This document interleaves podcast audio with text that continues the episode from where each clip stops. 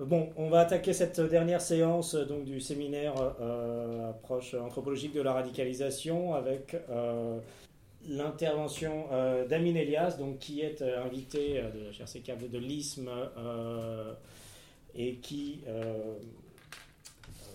est, invité de, l'Institut d'études de l'islam et des sociétés du monde musulman. Euh, et qui euh, nous accorde une des euh, quatre, au moins, si je ne m'abuse, conférences et interventions ici à Paris. puisque vous êtes docteur en, histoire contemporaine, alors un, doctorat passé notamment ici à l'université du Mans, vous enseignez également au Liban, à l'université libanaise et à, l'université Antonine. Si je ne m'abuse, vous corrigerez euh, les éventuelles euh, incertitudes et, approximations. Vous avez publié euh, plusieurs ouvrages, comme je l'ai annoncé dans, la présentation, notamment sur Gamal al-Banna, enfin Jamal al-Banna, mais d'autres également sur l'histoire intellectuelle du Liban. Le Cénacle libanais que, que, j'ai entre les mains, vous trouverez les références, j'en ai mis quelques-unes, je crois, dans le mail. Euh, ainsi que euh, alors un portrait, enfin une introduction à la, pensée d'Emmanuel Mounier. Euh, et quelques ouvrages dont on traitera moins ici, mais sur la question de la laïcité, alors publiés en arabe pour les, les, arabisants, sur la question de, de, l'islam ou des musulmans et non pas forcément de la laïcité, mais des laïcités, avec un projet euh, de théorisation euh, de ce que, du visage que peut prendre la, laïcité, euh, notamment dans la société libanaise, société multiconfessionnelle s'il en est, bien connue aussi pour, pour cet aspect-là. Alors vous allez nous présenter aujourd'hui, après qu'on ait discuté, une approche euh, de, la question de, la présence des salafistes, euh, euh, de leur apparition et de, leur, la position qu'ils prennent dans cette société libanaise si spécifique, si particulière, mais la façon dont les salafistes libanais ont reçu et participé et, à la guerre en Syrie, qui compose évidemment la, base des réflexions à partir desquelles on a travaillé ici dans ce séminaire. Question première était euh, notamment euh, comment les, conflits au Moyen-Orient et cette situation syrienne si spécifique et si souvent mal comprise aussi hein, dans sa complexité affectaient une partie du public français euh, depuis des, questions les plus intrigantes. Pourquoi, par exemple, un jeune de 14 ans de famille chrétienne en France, rurale, se saisit de cette matière et du conflit syrien euh, pour s'en sentir légataire et, légitime à, aller combattre euh, pour ce qui est le plus loin, euh, notamment, mais on a eu un certain nombre de cas, d'où questionnement anthropologique c'est-à-dire qu'est-ce qui se joue finalement sous la politisation de questions religieuses dans des théâtres sociologiques divers. mais bien évidemment, l'actualité fait écho lourdement des commandos armés euh, sont beaucoup plus euh, euh, conscients de la question du jeu politique et, théologique qu'ils jouent et, sont partis en Syrie, ont combattu au nom d'un salafisme qui est un salafisme particulier parmi d'autres, hein, le salafisme djihadiste, on va dire, qui est une tradition qui lui appartient, qui n'est pas équivalente à, celle d'autres et qui, définit un corpus tout particulier dont il se saisit et qu'il maîtrise pour répercuter une violence ou bien jugé parfaitement légitime au nom de la disqualification euh, de ceux qui ne sont pas euh, euh, partisans du djihad et au nom d'un takfirisme, je crois, bien connu de tous les, les, auditeurs de ce séminaire maintenant. voilà, avec toutes ces conséquences meurtrières débattues encore dans les procès contemporains, donc le 13 novembre qui se, finit ici. et je sors pour ma part d'une audience avec de, l'audience dite Reda Cricket, où trois personnes euh, ont, avaient été condamnées à, 24 ans de, prison euh, et viennent de voir leur peine alourdie à 30 ans de, prison euh, aujourd'hui, tout à l'heure. d'un commando considéré comme une troisième cellule attachée au même groupe des, cellule de, de, Molenbeek, mhm. avec des gens qui ont un ancrage plus ancien, Khalid Zarkani, de toute une filière belge. Voilà, eux visaient potentiellement l'euro 2016 et, ont des profils qui sont assez intéressants et assez différents euh, de ceux qu'on rencontre dans les box du procès du Bataclan euh, et différents de, beaucoup d'autres. Donc finalement, sous cette diversité, eux qui ont une radicalisation religieuse tout à fait euh, marqué, avec certains sont, des délinquants et des, braqueurs euh, convertis en prison, et un autre a été euh, euh, de longue date un, proche des assassins du commandant Massoud. Bon, il y a, voilà, sous une diversité apparente de causes et de parcours, une unification qui se fait sous le sceau du salafisme en France, qui émarge toutes les autres formes de radicalité religieuse qui peuvent trouver des formes de légitimité dans la dans le parcours, disons, si on prend euh, l'histoire euh, politique et religieuse égyptienne, euh, celle des répressions, celle des souffrances, ou celle des mobilisations politiques. Et donc le terrain libanais est très intéressant parce qu'il déplace encore toutes ces questions et toutes ces réflexions vers d'autres formes de politisation, de mobilisation et de traduction sensible de la question religieuse dans laquelle, en effet, la question du salafisme, j'ai eu quelques Libanais en France d'origine chrétienne converti à l'islam et parti mhm. combattre, parti combattre chez Harar el-Sham euh, euh, particulièrement, et donc une autre, un autre groupe salafiste classé non terroriste du fait de la participation aux coalitions internationales. Bon, tout cela est très complexe et, il s'agit de chercher à la fois de, de, l'unité et de densifier la connaissance qu'on peut en avoir pour mieux opérer des distinctions entre les différents visages qu'on a à considérer ici et au Moyen-Orient. Donc, David, ben, je vous passe la, euh, parole euh, pour euh, nous parler de, la guerre menée par les, salafistes au Liban et puis de l'enrichir de toutes les réflexions qui vous viennent du fait à la fois de cette réflexion sur la question de la dimension multiconfessionnelle et conflictuelle et un petit peu chaotante de, de, ce modèle au Liban aujourd'hui, euh, des euh, voies de dépassement possibles, mais aussi des voies qui sont moins entendues euh, depuis les mouvements laïcistes à d'autres, c'est-à-dire que toute cette ce théâtre de conflit et de réflexion théorique est apte à nourrir et à, enrichir toute l'approche qu'on peut avoir de ce qu'on met sous le terme éventuel de radicalisation et surtout des conflits qui se jouent au sein du monde musulman une diversité un petit peu arasée dans, dans les discours publics euh, en Europe. Voilà, je termine sur cette précision. Vous euh, invitez tout le monde à participer quand vous voulez euh, et à intervenir peut-être de manière moins formelle que ce qu'on a pu faire à d'autres occasions, c'est-à-dire que toute question est bonne à se poser. On n'est pas obligé d'attendre la fin et, plus c'est dynamique, plus ça vous convient. Donc très bien, on va faire ça. À vous, Amine, on a jusqu'à 19h tranquillement. Très bien. Très bien. Merci beaucoup, Ariel. Euh, euh, alors, je tiens vraiment, merci pour votre présence ici avec nous dans la salle et merci pour les, euh, l'audience qui est avec nous aussi via, via Internet, via, via la visioconférence. bienvenue.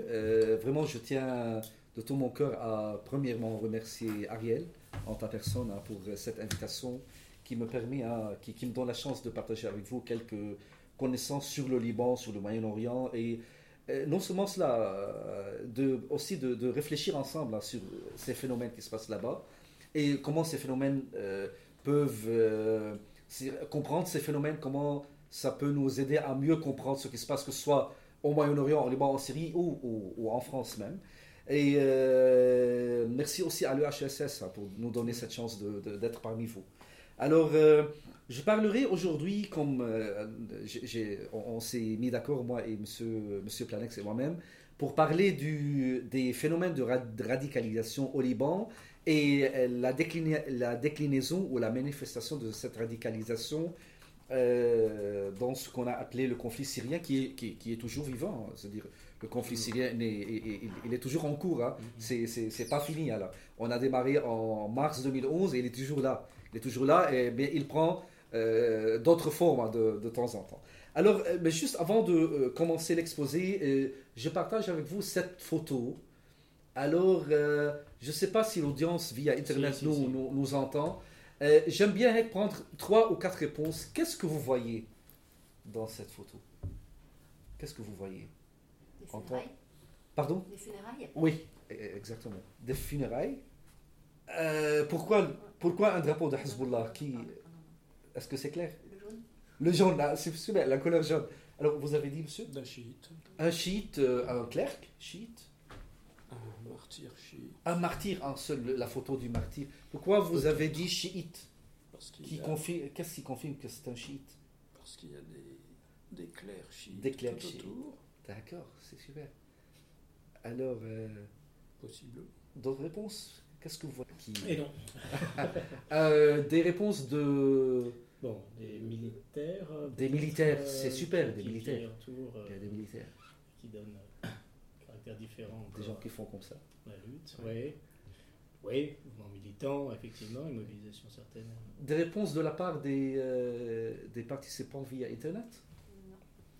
Pas encore, pour l'instant. Des hommes. Des... Ah oui, Pas de femmes. pas de femmes. Ouais. Euh, super, merci beaucoup. Alors, euh, euh, effectivement, c'est une photo, de- ce sont des funérailles qui se font dans la région de, de- dans la région qu'on appelle au Liban la banlieue sud hein, du Liban. C'est le fief de Hezbollah. Alors, le monsieur, le martyr hein, entre, entre, entre guillemets, parce que le Hezbollah considère ses combattants comme des martyrs, hein, c'est un, jeune homme euh, combattant avec le Hezbollah qui est, euh, qui est mort en Syrie, dans les combats en Syrie. Alors, on fait les, les, les- les funérailles ici. Euh, il est revenu bien sûr de la Syrie et il, voulait l'enterrer au Liban. Alors, c'est un combattant libanais qui appartient au Hezbollah, qui a fait le combat en Syrie et qui est revenu au Liban pour, pour, pour qu'on Alors, euh, juste, j'ai voulu euh, mettre ce. pour euh, donner quelques schémas hein, de, ce qui se passe de notre sujet aujourd'hui. Alors, avant de parler de qu'est-ce que le Libanais ou de ces salafistes libanais, et quand je dis salafistes, peut-être il faut, il faut que je précise aussi, je voudrais dire par salafistes non seulement les salafistes sunnites, mais je parle de, de diverses formes de salafistes, des salafistes sunnites avec toutes leurs déclinaisons, parce qu'aussi ils sont, ils sont bien plus bien diversifiés, les salafistes sunnites, et des salafistes chiites représentés par le Hezbollah. C'est- C'est-à-dire, on parle de deux formes de salafisme ici, un salafisme sunnite radical et un salafisme chiite radical. Ok? Et ces deux formes de salafisme radicaux qui, sont au Liban, ils, sont, allés en Syrie pour se battre là-bas. Alors, euh, euh, on va voir pourquoi, hein, sont, quels sont les, enjeux, les, enjeux derrière. Alors, euh, juste euh, une petite introduction sur le Liban pour comprendre un, peu c'est, quoi ce petit pays où on a bien de problèmes. hein, qui, euh, c'est un pays qui a la superficie de la Mayenne et de la Sarthe. C'est 10 452 km. Imaginez. Mais les problèmes de ce pays, vraiment, ce sont des problèmes à, à niveau mondial, international. C'est- bizarre. Alors, pour la géographie, euh, le Liban, il se situe au centre. Vraiment, on peut dire c'est le pivot de l'ancien monde. hein. Il est juste au centre. Si on voit la carte, euh, je vais essayer un peu de mettre la carte. euh, c'est le diapo 5, s'il te plaît, s'il vous plaît, Ariel. Alors, comme vous voyez, il est juste au centre entre l'Asie, bien sûr, il est au centre du Moyen-Orient, et il est au centre aussi de l'Asie, l'Europe, l'Afrique. Il est juste au centre, il est très petit, hein, il est bien petit, euh, entre euh, l'Israël au, sud et, la Syrie. Alors, on, revient au diapo 3, s'il vous plaît, euh, Ariel. Alors, le Liban, il est dans une région compliquée. C'est-à-dire, ce, qui explique un peu la complexité du Liban, c'est le fait qu'il existe géographiquement dans une région bien, bien bouleversée tout le temps. Une région qui est toujours agitée. Euh, sur le plan géopolitique, le Moyen-Orient, c'est une région qui était toujours hein, agitée. Euh, alors, pour le relief libanais, aussi, on prend le- la carte qui est dans le diapo 4, s'il vous plaît, cher Ariel. C'est ça. Alors, euh, euh, Vous pouvez dézoomer. Ah, c'est Il est ça, zoomé le- à- Il est zoomé à 100 à 125 si vous appuyez sur Ok, oui, ça sur 20, euh, sur 100, oui. C'est bien. Alors vous voyez ici deux cartes. Celle qui est à droite, c'est une carte qui... euh, c'est la- ah, c'est super. Merci, merci Ariel. Alors euh, le Liban, il ressemble à un petit rectangle euh, qui va du nord euh, au sud, situé sur la rive orientale de la Méditerranée, juste au milieu entre la Syrie et l'État d'Israël. La superficie, c'est comme on a dit 10 452 km. Alors, euh, le relief du Liban, pourquoi je parle de relief? Parce que c'est très, important, le relief libanais.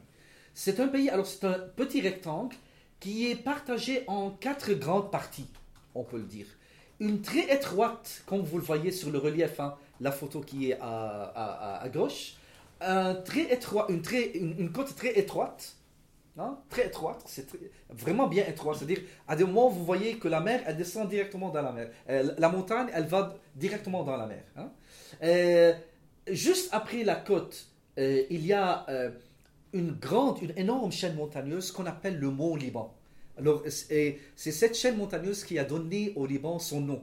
On appelle le Liban Liban parce que c'est à partir de cette chaîne montagneuse, la chaîne du mont Liban. Après, il y a une fracture. hein. C'est la, la grande plaine de la Bécar. hein. Et aussi, ça, c'est un, c'est un couloir. hein. La plaine de la Bécar, c'est un couloir géopolitique qui se joue toujours entre la Syrie et Israël. hein. Et maintenant, il est bien contrôlé par le Hezbollah, cette région. C'est par là que passent toutes les armes de Hezbollah, les combattants de Hezbollah qui vont vers la Syrie, et tout cela. Et, déjà, il y a une population chiite euh, considérable dans cette région.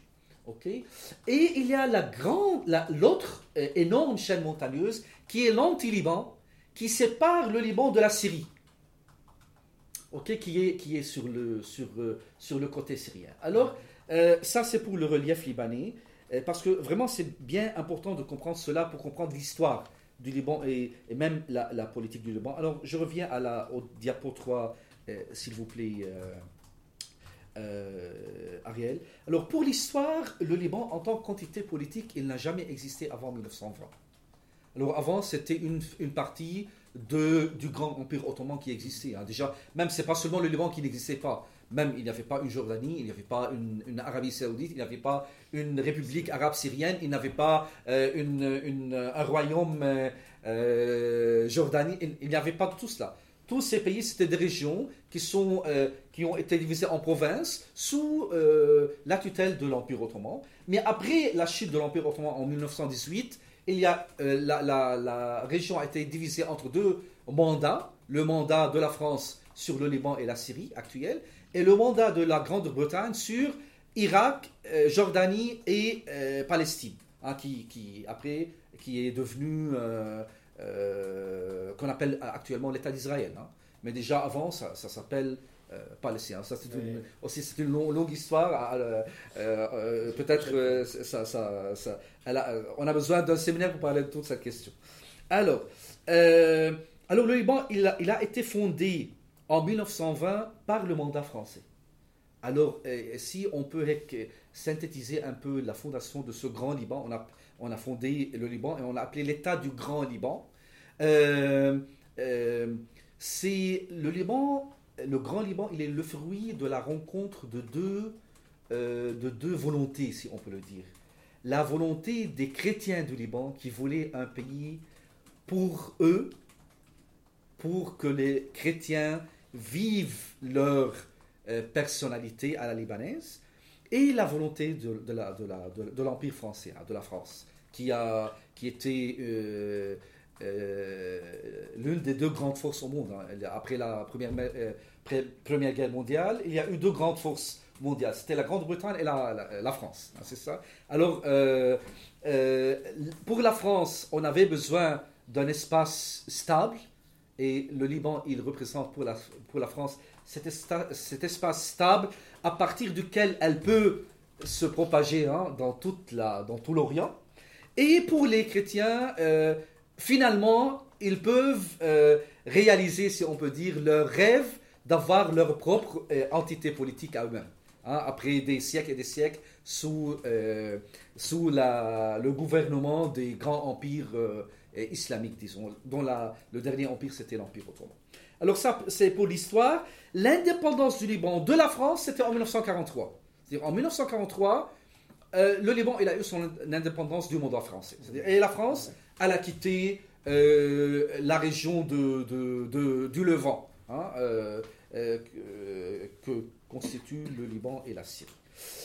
Pour le contrat social, hein, ce qui nous ramène vers le, régime politique, le contrat social au Liban, il est un contrat social qui est fait entre communautés religieuses.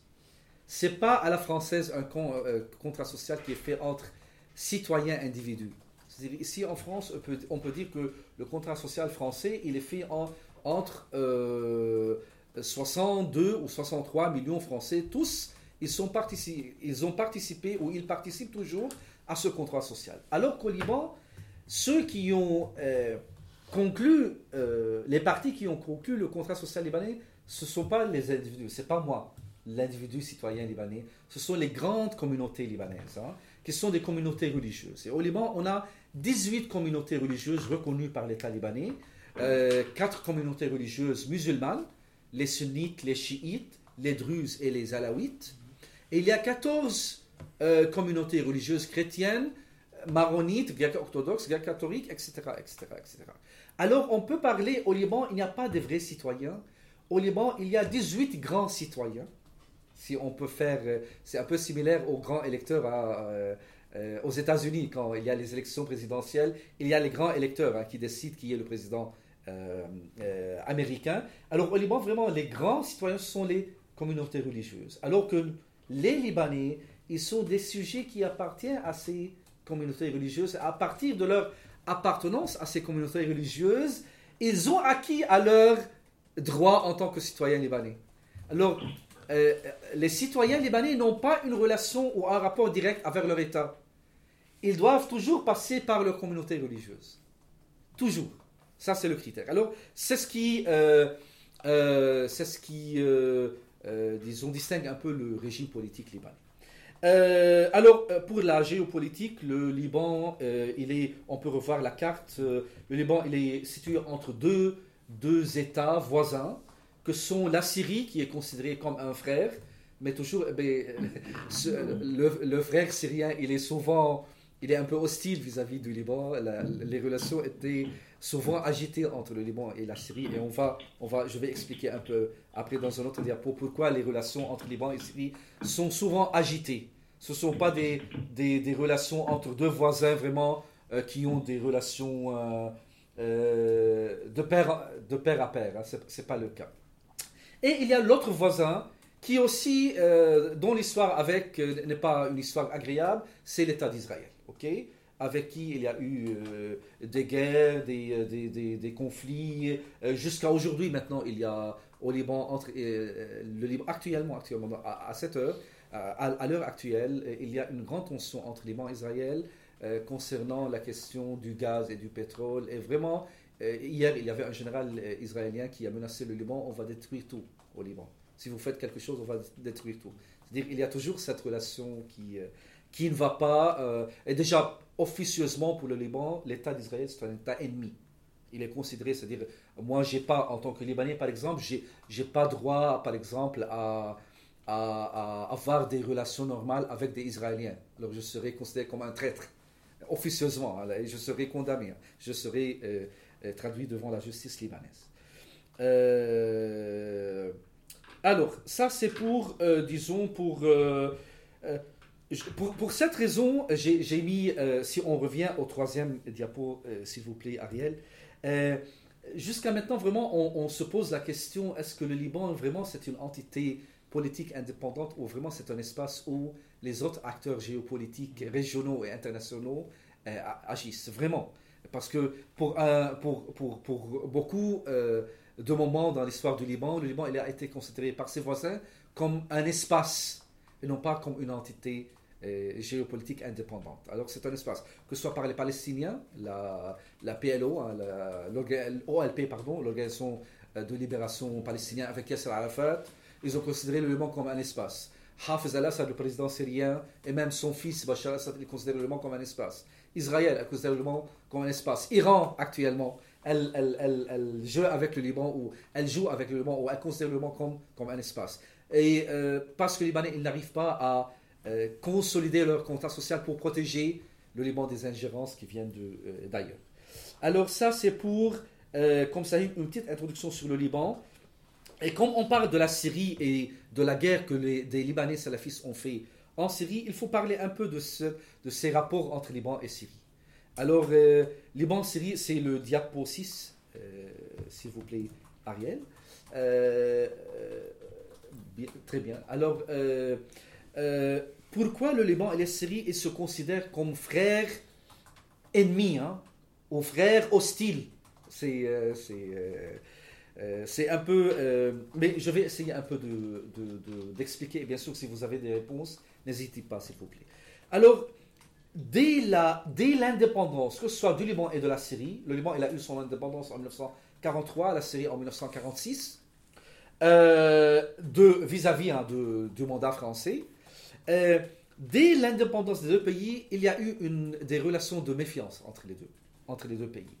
Euh, que ce soit du Liban vis-à-vis de la Syrie ou de la Syrie vis-à-vis du Liban. Alors, euh, je parlerai au début du regard de l'État syrien vis-à-vis du Liban. Alors, pour le cerveau politique syri- syrien, pour le cerveau politique syrien, le Liban, c'est toujours ce pays qui doit, qui doit toujours faire partie de la Syrie.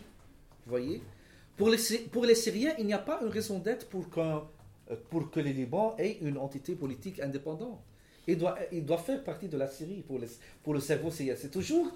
Les Syriens, ils, ils, ils, ils, euh, considèrent le Liban comme, comme une province syrienne. Hein? Et euh, ils ont toujours peur de, de la tendance pro-occidentale du Liban. Alors, la Syrie, elle se considère comme le pays arabe ou le pays qui représente l'arabité. Hein? Et, le, et ce Liban qui a des, des relations historiques avec l'Occident, alors il est considéré par les Syriens ou par le, par le cerveau politique, hein, par, par, par euh, celui, le, gou- le gouverneur de Damas. Le Liban, toujours, il représente toujours cette menace pro-occidentale.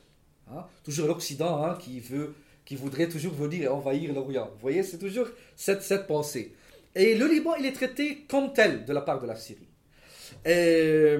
De plus, il y a une forme de contraste entre, entre le régime politique syrien et le régime politique libanais. En Syrie, notamment après les, les, les, les, coups d'État qui ont été faits par des militaires, le régime politique était un régime politique militaire despotique. Hein, euh, C'est-à-dire, après 47, ça- on a, on a organisé en 47 une, une, une, euh, une- des élections législatives démocratiques en Syrie, et c'était la dernière fois. À partir de 45, il n'y a plus de démocratie en Syrie. C'est, c'est- et comme vous, vous le voyez, je ne sais pas si vous, vous voyez par exemple le président syrien actuel, euh, il a des, des, des, photos avec la, la soute militaire, hein. il a, euh, avec son, son costume militaire. hein. Il a son costume civil, mais il a aussi son costume militaire. Pourquoi dire? Pour dire que voilà, c'est, c'est, c'est, le régime, c'est un régime de l'armée syrienne. De l'armée syrienne. hein. Que ce soit Baas ou autre Baas, c'est l'armée syrienne qui gouverne. Ok? Alors c'est un régime non démocratique, un régime despotique. Alors qu'au Liban, c'est un régime où il y a un changement politique chaque, euh, euh, euh, chaque 4 ans, c'est-à-dire chaque 6 ans, il y a un nouveau président de la République au Liban.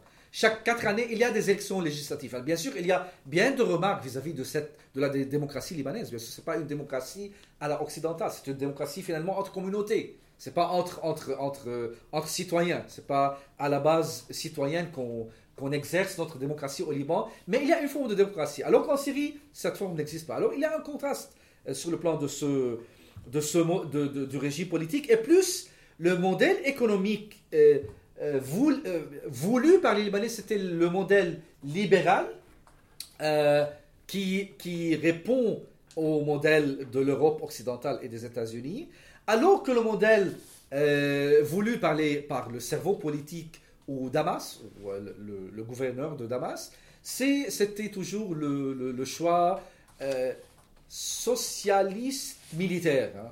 Je sais pas comment. C'est un, un, un, c'est un modèle qui est, qui est, qui est propre à la Syrie. hein. Donc c'est le socialisme avec la dictature, avec euh, l'armée avec euh, euh, l- l- la- le nationalisme arabe. hein. Très différent du modèle égyptien? Euh, non, il y a bien de similarités entre les deux. Il y a bien de similarités. Ainsi, ça peut un peu, euh, euh, ça peut un peu euh, euh, simplifier les choses. Alors que, en revanche, le regard de l'État libanais vis-à-vis de la Syrie, c'est le, suivant. Pour le Liban ou pour le cerveau politique libanais, la Syrie, elle est euh, euh, apparemment, hein, si on revient à la, à la carte, cher Ariel, le diapo 5, la Syrie, elle est beaucoup plus grande que le Liban. Vous voyez, la Syrie, c'est 18 fois plus grande que le Liban, avec une population qui est beaucoup plus nombreuse que la population libanaise, avec une armée qui est beaucoup plus équipée que l'armée libanaise. Alors, toujours le Liban, il a cette peur de la Syrie, qu'il soit envahi par la Syrie qui est plus forte, et qu'il a des convoitises aussi au Liban. Il y a toujours cette méfiance vis-à-vis de la Syrie. Ça, c'est de 1. Euh, de 2, comme euh, je l'ai mentionné maintenant, la Syrie a toujours considéré le Liban comme une province syrienne. C'est toujours le Libanais, ou le cerveau politique libanais, il a peur du gouvernement syrien parce que ce gouvernement, il ne le reconnaît pas en tant qu'entité politique. C'est ça. Et, euh, euh, déjà, euh, une chose bien importante qu'il faut, qu'il faut mentionner ici, que la Syrie n'a jamais reconnu l'indépendance du Liban en tant qu'entité souveraine et libre. Jamais. C'est pour cette raison qu'il n'y avait pas de représentation diplomatique syrienne à Beyrouth. Il n'y a pas une ambassade. C'est jusqu'à 2012. La première ambassade, euh, 2012 ou 2010, je ne sais pas, mais c'était après, après l'assassinat du premier ministre libanais Rafik Hariri. La première représentation diplomatique syrienne au Liban, c'était après, après les années 2000, 2005. Alors qu'avant, il n'y avait pas de- d'ambassade, ni une ambassade libanaise à Damas, ni une, euh, un, ambassade libanais, euh, syrien à, à Beyrouth. Euh, pour- pourquoi? Parce que pour la Syrie, on n'a pas besoin d'une ambassade. Nous sommes, un seul pays. Vous voyez, c'est comme ça. Et, et toujours, toujours, toute la politique de la Syrie, si on fait un résumé ou une synthèse de la politique syrienne au Liban, toujours c'était, euh, toujours, elle, le, le, le- je ne pas la Syrie, mais le, gouvernement syrien ou le cerveau politique syrien, il œuvre toujours pour faire ou pour traiter le Liban en tant que pays satellite de la Syrie. La Syrie, c'est le centre, c'est la capitale de l'arabisme, de l'arabité, et le Liban doit être, s'il n'est pas, s'il ne fait pas partie de la Syrie, il doit être un satellite, un pays, au moins un pays satellite de la Syrie. Alors c'est la, Syrie, c'est, Damas qui décide, et c'est Beyrouth qui suit pour les Syriens. Alors c'est ça. Euh, alors je passe de cette première introduction sur le Liban, euh, la Syrie, les relations euh, un peu contestées ou un peu, un entre les deux pays et entre les deux peuples pour, pour parler un peu de, de- ou pour évoquer avec vous un peu d'une petite histoire de la radicalisation islamique au Liban. En fait, j'ai déjà mentionné que le contrat social au Liban, c'est un contrat social fait entre communautés religieuses au Liban. Et en gros, si on veut euh, simplifier le schéma, le contrat social au Liban, en 1943, quand on a eu notre indépendance, il a été fait entre le représentant des chrétiens et le représentant des musulmans. Alors c'est un contrat social qui est fait entre christianisme et islam au Liban, si on veut simplifier le schéma. hein. Entre représentants du christianisme et représentants de l'islam au Liban. Entre les... C'est pour cette raison, par exemple, que les Libanais, ils vantaient, pour, euh, ils toujours cette, euh, le fait que leur pays, il est pays de la rencontre des deux grandes religions, islam et christianisme. Alors le contrat social, il est fait... euh, le contrat social est fait entre ces deux grandes communautés religieuses, le christianisme et l'islam. Ok? Alors, par conséquence, les chrétiens, ils acceptent le fait que les musulmans partagent avec eux, le pouvoir. Et en revanche aussi, les musulmans, ils acceptent que les chrétiens, ils partagent avec eux le pouvoir. C'est pour cette raison, par exemple, que le président de la République au Liban, il est maronite, alors que le premier ministre, il est sunnite.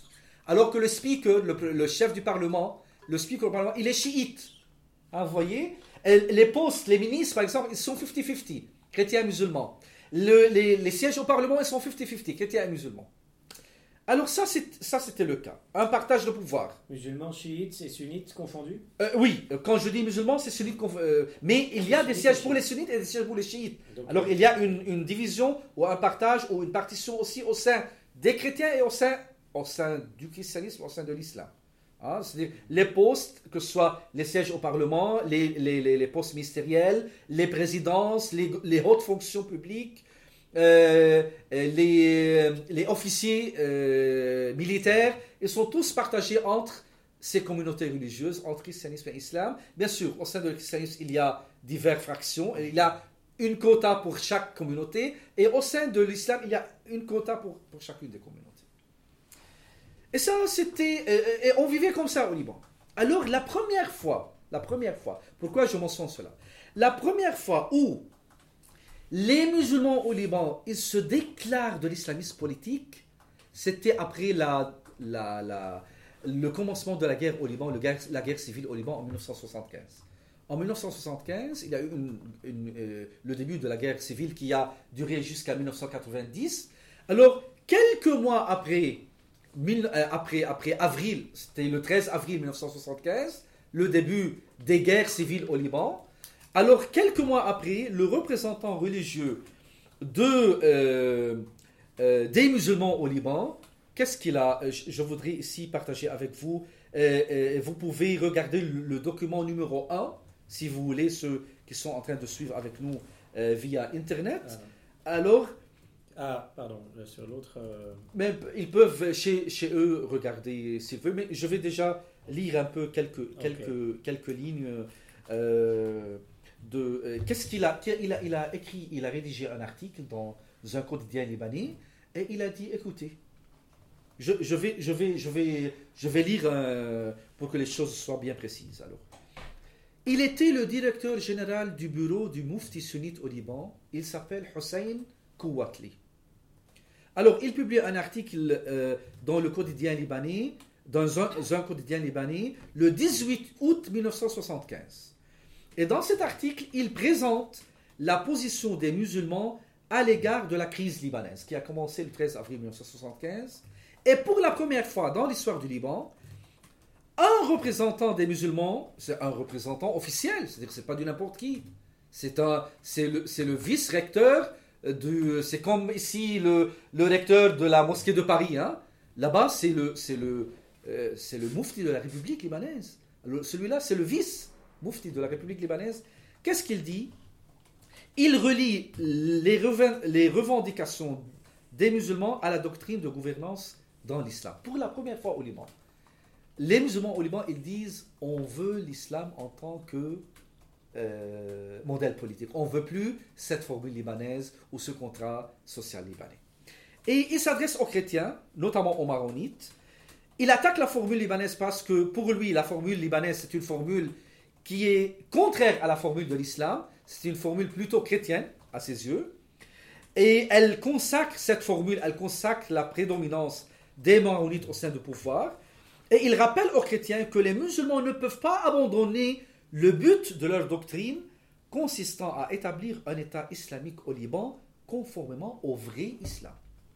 Pour la première fois au Liban, le représentant officiel religion des sunnites au Liban, et il parlait à ce moment au nom de tous les musulmans, il, ne parlait pas au nom des sunnites, il parlait au nom des musulmans, il disait notre but, notre devoir en tant que musulmans, c'est d'établir un État islamique au Liban.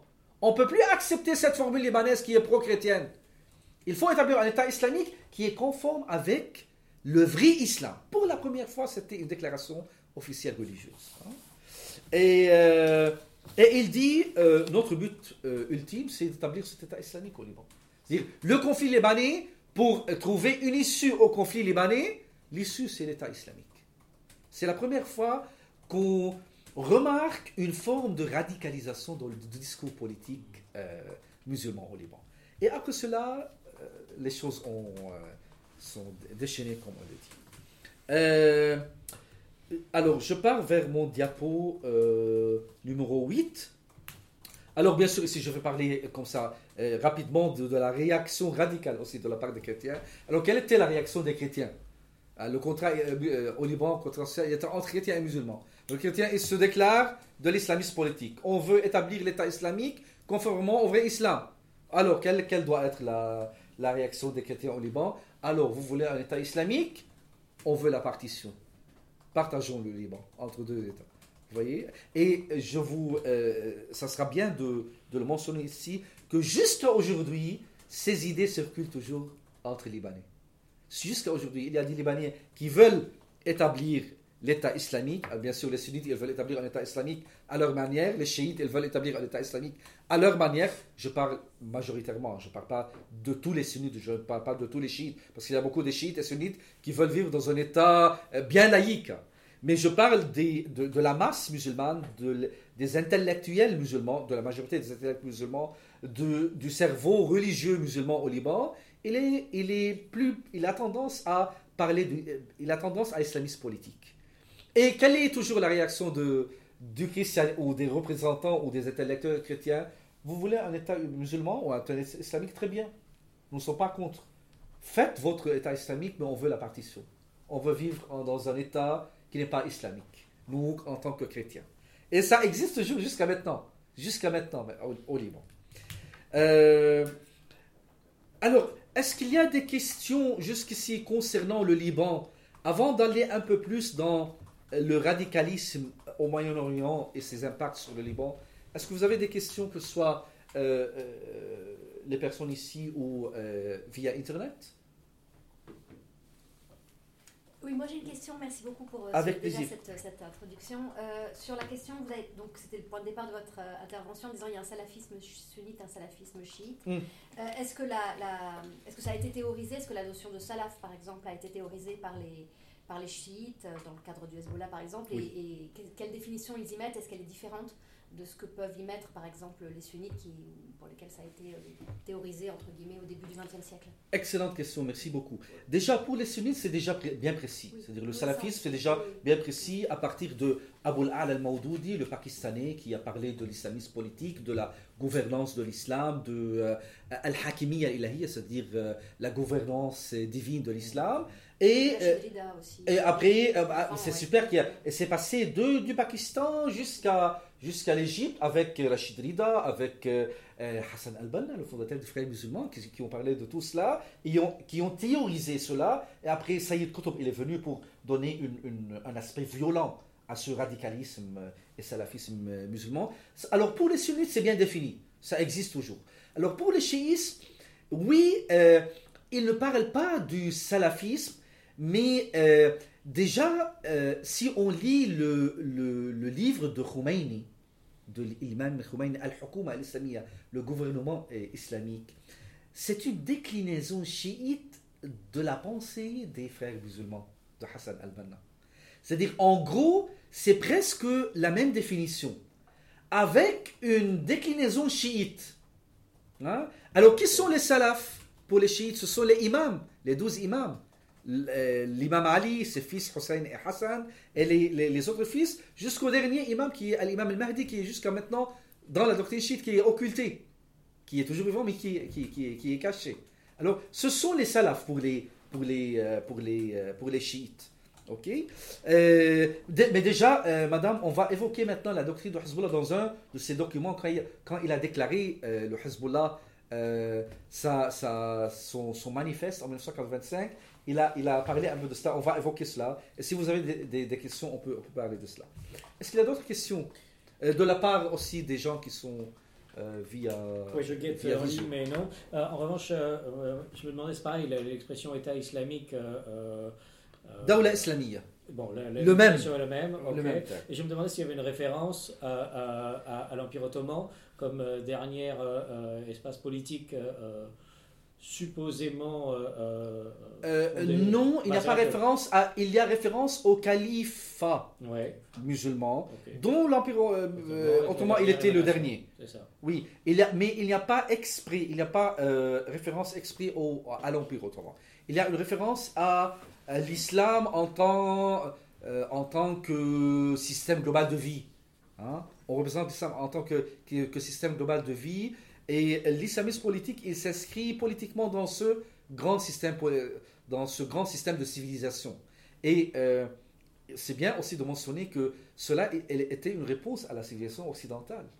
C'est-à-dire le premier choc qu'on a, qu'on a, qu'on a vu, notamment en Égypte, quand par exemple euh, Napoléon il est venu avec toute cette, euh, percée occidentale qui est venue avec les Français, avec les Britanniques, avec l'occidentalisation de la société, euh, notamment de la société euh, citadine égyptienne, alors les conservateurs et intellectuels égyptiens comme Hassan al-Banna, comme Rachid Rida, ils ont été effrayés. Mais qu'est-ce qui se passe? Nous sommes en train de perdre notre, notre identité. Et alors, comment pouvoir faire face à ce modèle qui vient de l'Occident? Ils ont perçu ce modèle en tant que modèle hostile. Hein? Cont- Contrairement, par exemple, aux Libanais qui ont absorbé, les notamment les chrétiens euh, orientaux, ils ont absorbé, ils se sont déclarés de cette civilisation occidentale. Alors que les musulmans, notamment en Égypte, ils ont vu cette, cette percée euh, de civilisation occidentale en tant que, que, que, menace à leur identité. Alors, ils ont créé une contre-proposition qu'ils ont appelée islam. Qu'ils ont appelée islam. La même chose en Pakistan. hein. Alors, c'est une contre-proposition. Vous avez une civilisation occidentale, nous avons une civilisation islamique. Et euh, selon cette civilisation islamique, il faut refonder l'État, refonder la société, islamiser l'État, islamiser la, société, réétablir le califat pour les sunnites, ou bien euh, euh, le modèle chiite avec Khomeini, le wilayat al-faqih, le théologien, le juriste théologien, qui gère les affaires temporelles et spirituelles à la fois. Alors ça, c'est une contre-proposition hein, euh, euh, de la part du cerveau intellectuel, disons, euh, musulman en Égypte et même au Pakistan. Alors, d'autres questions? Avant d'aller vers... D'accord. J'arrive à l'année 1979. Alors, je pense, euh, vous le connaissez déjà, Monsieur Ariel, il y avait les deux grands événements en 1969 qui, ont, qui avaient un impact considérable sur la radicalisation, euh, que ce soit sunnite ou chiite. Le premier, c'était euh, la réussite de la révolution islamique en Iran avec l'imam al-Khomeini. Et déjà, une fois on a établi la République, la grande République islamique en Iran, c'est un projet à, à, faire euh, exporter. C'est-à-dire que ce n'est pas un projet propre à l'Iran. C'est-à-dire pour l'imam al-Khomeini, c'est un projet qu'il faut exporter ailleurs où, il y a euh, ailleurs euh, pour tout le monde. hein. Alors, bien sûr, il s'est c'est-à-dire il a utilisé les chiites qui se trouvent, que ce soit en Irak ou au Liban, pour faire expandre cette, cette, cette révolution islamique. Mais déjà, pour l'imam al-Khomeini, la révolution islamique, c'est une révolution à exporter. OK? Et de la part des sunnites, il y a eu un événement, c'était la prise de la Mecque par des islamistes radicaux en 1979. La Mecque a été prise par un groupe radical islamique. Et les Saoudiens, ils ont fait recours aux Français pour libérer euh, la Mecque. Hein? Mais quelles étaient les conséquences? Quelles étaient les conséquences? Une fois la Mecque libérée, euh, le, le, le, le clerc, si on peut le dire, hein, je l'utilise avec, avec guillemets, le clerc wahhabite en Arabie Saoudite, il a eu, c'est-à-dire, il y a eu euh, un peu plus de pouvoir au clerc wahhabite dans l'Arabie Saoudite. Et la politique de l'Arabie Saoudite, elle s'est plus islamisée. C'est-à-dire, ils, ils ont le, pouvoir royal saoudien, il s'est dit, il faut que je me présente davantage plus islamique. Euh, après, c'est vraiment pour dire, pour donner raison à, à, ma légitimité islamique. Et dans, cette, dans ce cadre, il a donné beaucoup de pouvoir et beaucoup de d'argent aux clercs wahhabites. Et c'était la propagation aussi de la, de la doctrine wahhabite partout dans le monde. Partout dans le monde, y, y compris ici en Europe. L'imam al-Khomeini, il a sa révolution à exporter ailleurs. Et les wahhabites en Arabie Saoudite, ils ont aussi leur modèle à exporter ailleurs. C'est-à-dire, c'est une concurrence entre les deux, les deux formes d'islamisme. C'est ça. C'était en 1979. C'est quelle coïncidence. hein. Quelle coïncidence. Alors, bien sûr, les impacts sur le Liban, c'était c'était bien, c'était bien fort. Hein? C'était bien fort. C'est le euh, diapo 10, s'il vous plaît, monsieur Ariel. Alors, pour le Liban, l'impact, il était bien fort. Alors, je, commence par le, phénomène radical chiite. Alors, à partir de 1979, comme il y a une euh, population chiite considérable au Liban, l'imam al-Khomeini, il a considéré le Liban comme un espace. Et oh, euh, il, s'est vu que je peux jouer sur, sur, ce chiquier, si on peut le dire. Alors, comme il y a des- une, une population chiite qui regarde vers l'Iran comme un pôle religieux. Et il y a eu deux euh, euh, événements au Liban euh, qui sont en, rapport avec la révolution islamique en Iran. Le premier, c'était la déclaration de l'achat de Hezbollah et la fondation de Hezbollah en 1985, dans laquelle le Hezbollah il déclare la lutte pour établir un État islamique au Liban, non pas par la violence, mais par, par une lutte euh, euh, de propagande, une lutte de, euh, d'islamiser la société, et etc., etc., etc. Selon, bien sûr, selon le modèle de la Grande République islamique qui est à l'Iran, ça c'est de 1. Et la deuxième manifestation, c'était en 1986, quand des savants religieux chiites ils ont établi pour le Liban une constitution libanaise islamique. C'est-à-dire, ils ont essayé, bien sûr, le, le, le l'essai, il, il a, euh, il, a, il, a, il a voué à l'échec, mais ils ont essayé de le faire. C'est-à-dire, vraiment, ils étaient persuadés. C'est-à-dire, les, les, les, les savants chiites au Liban, ils étaient persuadés que c'est le moment maintenant d'aller un peu plus loin dans l'islamisation du Liban et dans l'islamisation de la société libanaise et de- du gouvernement libanais. Alors essayons de mettre une constitution, d'élaborer une constitution islamique chiite pour le Liban. Et ils l'ont fait, on a, on a, on a le texte. hein. Et le Hezbollah, il était, il était, c'est-à-dire la, la fondation du Hezbollah était, elle était plus, plus réussite. Et jusqu'à maintenant, il y a, le Hezbollah, il est un des partis maintenant les, les, les principaux hein, qui, qui gèrent le régime politique au Liban. Et euh, le Hezbollah, il a vraiment réussi dans, dans la société chiite à islamiser une grande partie de la société chiite. C'est-à-dire maintenant, si vous allez dans un fief de Hezbollah, vraiment, c'est le modèle iranien, qui est là, mais à la, mais à la libanaise. C'est-à-dire, euh, il, a, il a réussi, et, et même il a créé une armée qui, qui prend les ordres de, du grand imam qui est à Téhéran, et une société qui, euh, euh, qui, euh, qui prête allégeance au, grand imam qui, au grand imam qui est à, à Téhéran. C'est-à-dire vraiment, il a réussi partiellement, le Hezbollah, à faire de la société chiite, une, pas la majorité de la société chiite, mais une, euh, euh, une, partie considérable de la société chiite, une, une- société qui est vraiment bien islamisée à la manière iranienne. Ok? C'est-à-dire- et c'est, un travail qui dure depuis 86, c'est-à-dire c'est un travail sur 40 ans, et il a, il, a fait bien des, bien des pas là-dessus. Alors ça, c'est de la part chiite. La radicalisation chiite au Liban, elle s'est bien installée au Liban. Et de la part des sunnites aussi, euh, que ce soit euh, par le biais de l'argent qui vient des pays du Golfe et de l'Arabie Saoudite, que ce soit par le biais de la doctrine qui vient aussi, parce que beaucoup des, clercs et des, savants euh, libanais, ils vont, ils vont euh, en Arabie Saoudite ou bien à Al-Azhar au Caire pour se former. Alors, c'est ce qui vient au Liban, c'est cette, c'est la réflexion de cette doctrine radicale islamiste qui vient au Liban. Alors, et, alors, ce qui diffère des chiites, c'est que le fait que les sunnites euh, euh, sont plus diversifiés. C'est-à-dire, pour les chiites, il y a le Hezbollah. Alors que pour les sunnites, il y a divers, il y a des centaines, des dizaines et des centaines de groupes salafistes au Liban sunnites.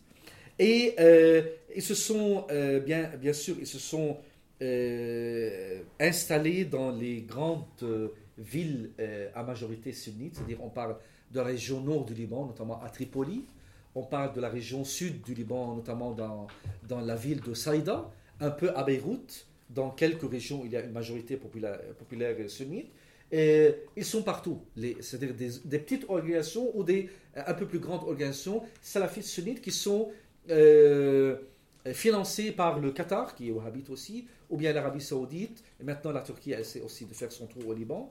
Et il y a eu plusieurs manifestations, nous sommes dans le, dans le diapo 11, euh, Ariel s'il vous plaît, et il y a eu plusieurs manifestations violentes de la part de ces organisations au Liban.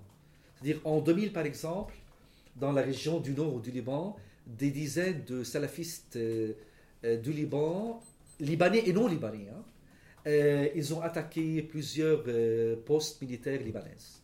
Et ils ont vraiment euh, ils ont créé euh, un chaos pendant 3-4 mois au Liban. Et après, l'armée libanaise, elle a, elle a pu reprendre euh, ses positions. Mais vraiment, ils ont, ils ont créé euh, bien de troubles au Liban. C'était en 2000. En 2007 aussi, euh, il y avait un grand camp palestinien dans la région nord du Liban qui, s'appelle Nahr al-Barid, cette région. C'est un camp palestinien. Vous voyez qu'au Liban, il y a plusieurs camps palestiniens, des réfugiés palestiniens qui sont au Liban, organisés dans des camps. C'était un camp, on parle de 100 000 Palestiniens, hein. C'est pas quelques tentes, hein. ce sont des maisons bien établies. Nous, sommes en train de parler de 100 000 à peu près, 100, 150 000 Palestiniens. Ils étaient... Alors, le camp, il a été pris par un groupe salafiste euh, sunnite qui s'appelle Fatah al-Islam. Fatah al-Islam, présidé par un euh, salafiste qui s'appelle, euh, salafiste syrien, qui s'appelle Shakir al-Absi, al-Absi, et ils ont lancé la guerre contre aussi l'armée libanaise parce que pour ces groupes salafistes, l'armée libanaise, c'est une armée euh, des, des, des, croisés. Hein? C'est une armée, euh, on utilise salibi, c'est-à-dire c'est une Jaish salibiyin. Jaish salibiyin, c'est-à-dire, euh, alors que 70% de l'armée libanaise sont des musulmans, hein? mais ils considèrent que cette armée, comme elle est une armée qui est qui protège un Liban qui, est, qui a une tendance pro-occidentale, elle est considérée comme une armée, comme, comme une armée croisée. Et ils utilisent cela dans leur, dans leur, euh, dans leur euh, discours. hein. Et on a lancé, euh, il y a eu presque plus que 100, à peu près 187 martyrs de l'armée libanaise pour pouvoir relibérer euh, libérer le camp. Et, et- et- et, euh, et alors, les, les salafistes, ils ont attaqué l'armée libanaise, ils sont sortis du camp. Premièrement, ils se sont renforcés dans le camp. Après, ils ont commencé à lancer des attaques, des attaques hors euh, le camp des Palestiniens. Euh, les attaques étaient notamment contre les postes de l'armée libanaise. Et après, l'armée libanaise a commencé à riposter. On a passé sept mois pour pouvoir finir avec cette question, avec 187 militaires libanais qui ont été euh, tués pendant cette... avec des, cent- des dizaines de, de, de civiliens, de, de, Palestiniens civils qui ont été, bien sûr, aussi tués, avec, bien sûr, aussi des dizaines de salafistes qui ont été aussi tués dans, dans, cette, euh, dans cette bataille. Vraiment, c'était, un événement qui a bouleversé tout le Liban sur un an. Sur un an. C'était une vraie bataille. Vraie bataille. Et toute la région nord du Liban, elle a été euh, fermée pour faire la, la bataille entre l'armée libanaise et, et ce camp palestinien. C'était pas contre les Palestiniens, mais contre ce groupe salafiste où il y avait des Palestiniens et des Syriens et des Libanais. Des coins qui veulent établir euh, une principauté islamique. Et aussi, entre 2014 et 2015, il y a eu une montée euh, avec la bataille en Syrie, avec ce qui se passe en Syrie. Il y a eu aussi une montée, c'est-à-dire euh, les organisations euh, sunnites salafistes, après plusieurs frappes qu'ont reçues par l'armée libanaise, ils ont pris, pris un peu l'air avec ce qui, ce qui se passe en Syrie pour faire, refaire appar- apparition sur la euh, scène libanaise et ils ont bien attaqué, c'est-à-dire euh, ils ont euh, envoyé des voitures piégées, des attentats suicides, notamment dans des régions majoritairement chiites ou dans des régions majoritairement chrétiennes, des villages chrétiens sur la, frontière libano-syrienne. En 2014-2015, c'était vraiment, c'est-à-dire où les batailles en Syrie, c'était dans l'état le plus, le plus, le plus, le plus fort, si on peut le dire. Les, les- les batailles militaires, c'est-à-dire. euh, euh, alors ça, c'est pour l'installation ou l'enracinement de la, des, des, des, des- formes de radicalisation, que ce soit sunnite et chiite au Liban. Alors, je vais vers le diapo numéro 12. Et alors, euh, le Liban, c'est un, c'est un, comme c'est, il ressemble à un volcan, vraiment, il y a tout hein, là-dedans. Et, oups, en mars 2011, il y a eu des, manifestations euh, dans la région sud de la Syrie, euh, dans la ville, euh, pour être plus précis, dans une ville qui s'appelle Daraa, au sud de la Syrie. Bien sûr, le régime il a riposté, il y a eu quelques morts. Et c'était le début de, ce qu'on a appelé révolution syrienne, crise syrienne,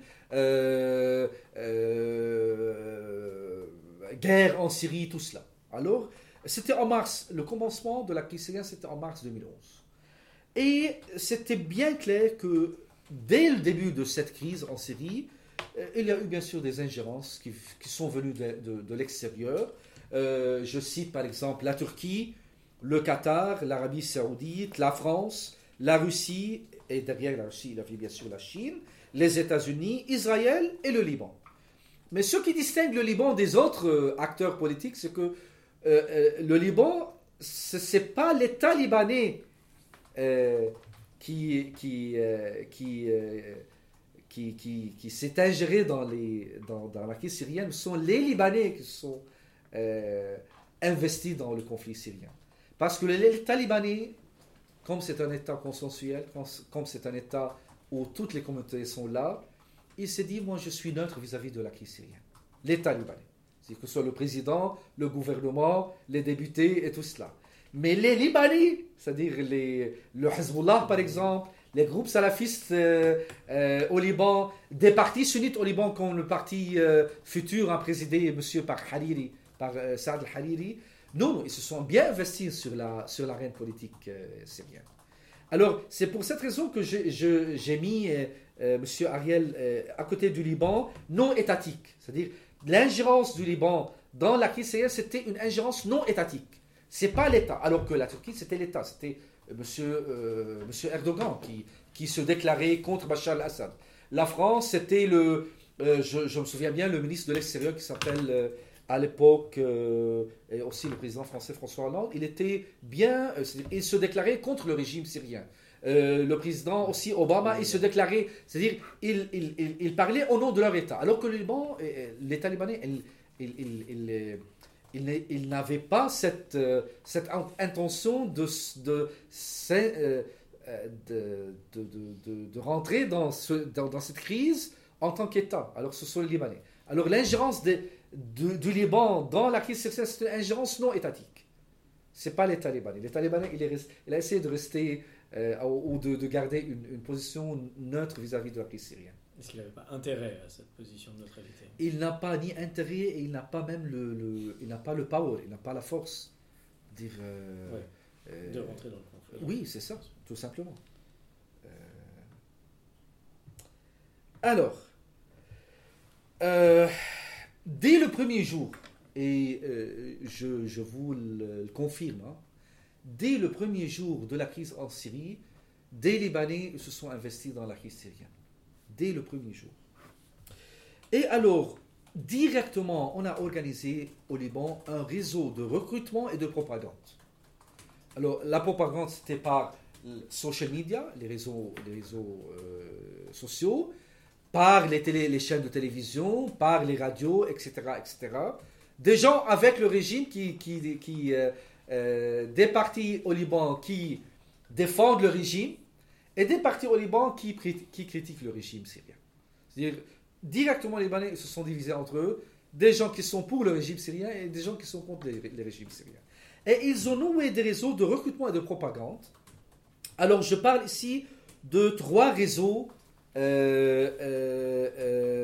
qui ont euh, vraiment euh, encouragé des jeunes Libanais euh, convaincus par la doctrine salafiste radicale sunnite d'aller en Syrie pour faire le combat là-bas. Alors, le, premier réseau, c'était un réseau salafiste radical lié à la Turquie, notamment dans la région du nord du Liban. Et je, cite ici, c'est le diapo 13, euh, cher Ariel. Euh, afin que euh, les, euh, les gens suivent un peu plus visuellement. Alors c'était avec un... il y avait bien sûr, ici je cite un seul cheikh, un seul savant islamique, mais ils étaient en dizaines et en centaines.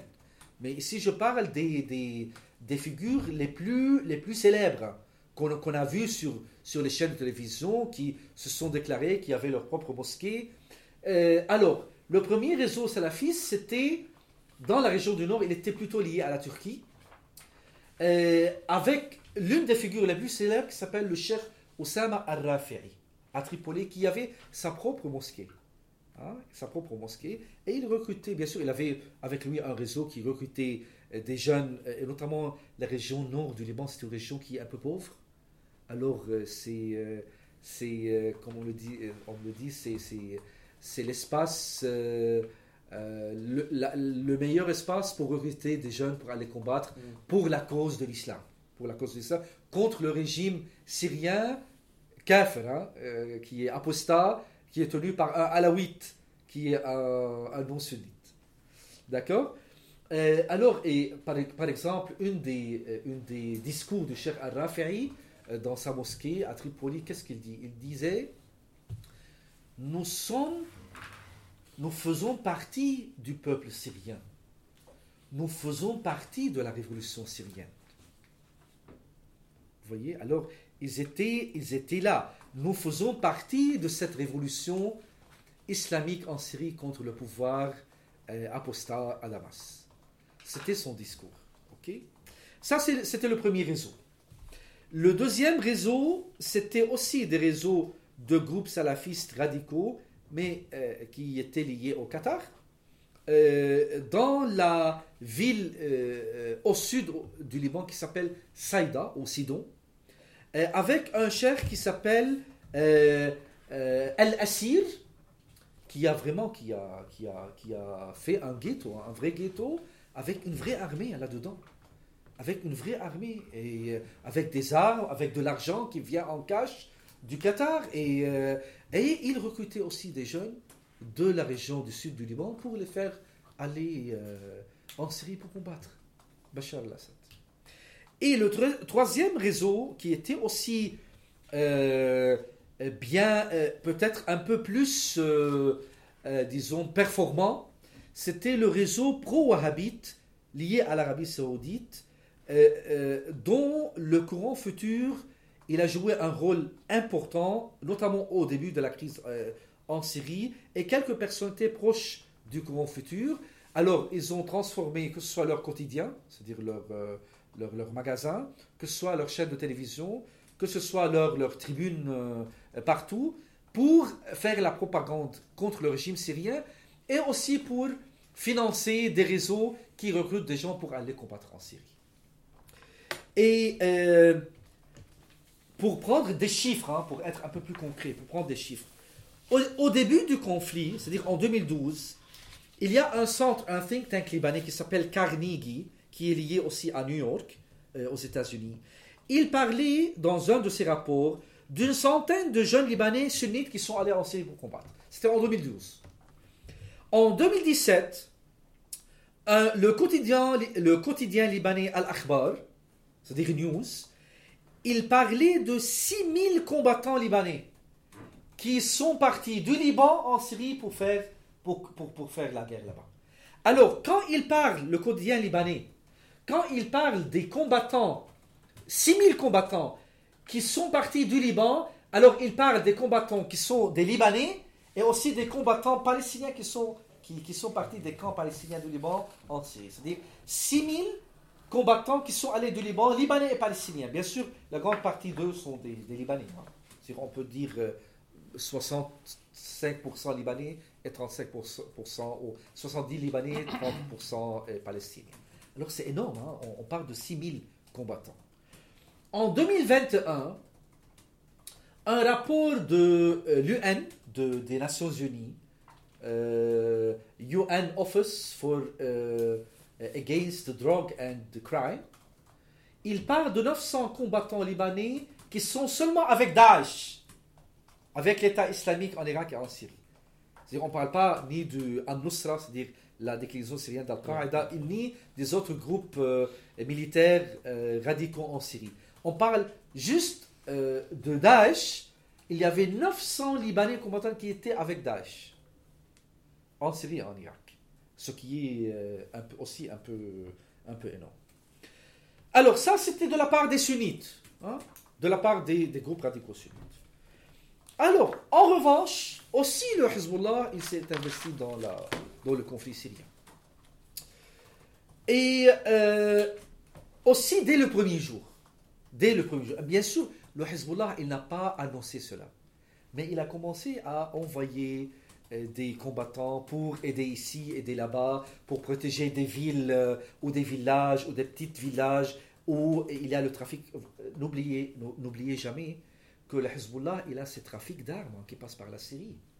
Ok? Que ce soit de, la, de l'aéroport de Damas vers l'anti-Liban et la plaine de la Beka, que ce soit de la, de la, de la frontière irako-syrienne en passant par tout le désert syrien euh, jusqu'à Homs ou Damas et après ça s'infiltre dans le Liban. Alors le, Hezbollah, il a intérêt à, à être là-bas parce qu'il a ses, il a ses chemins, hein.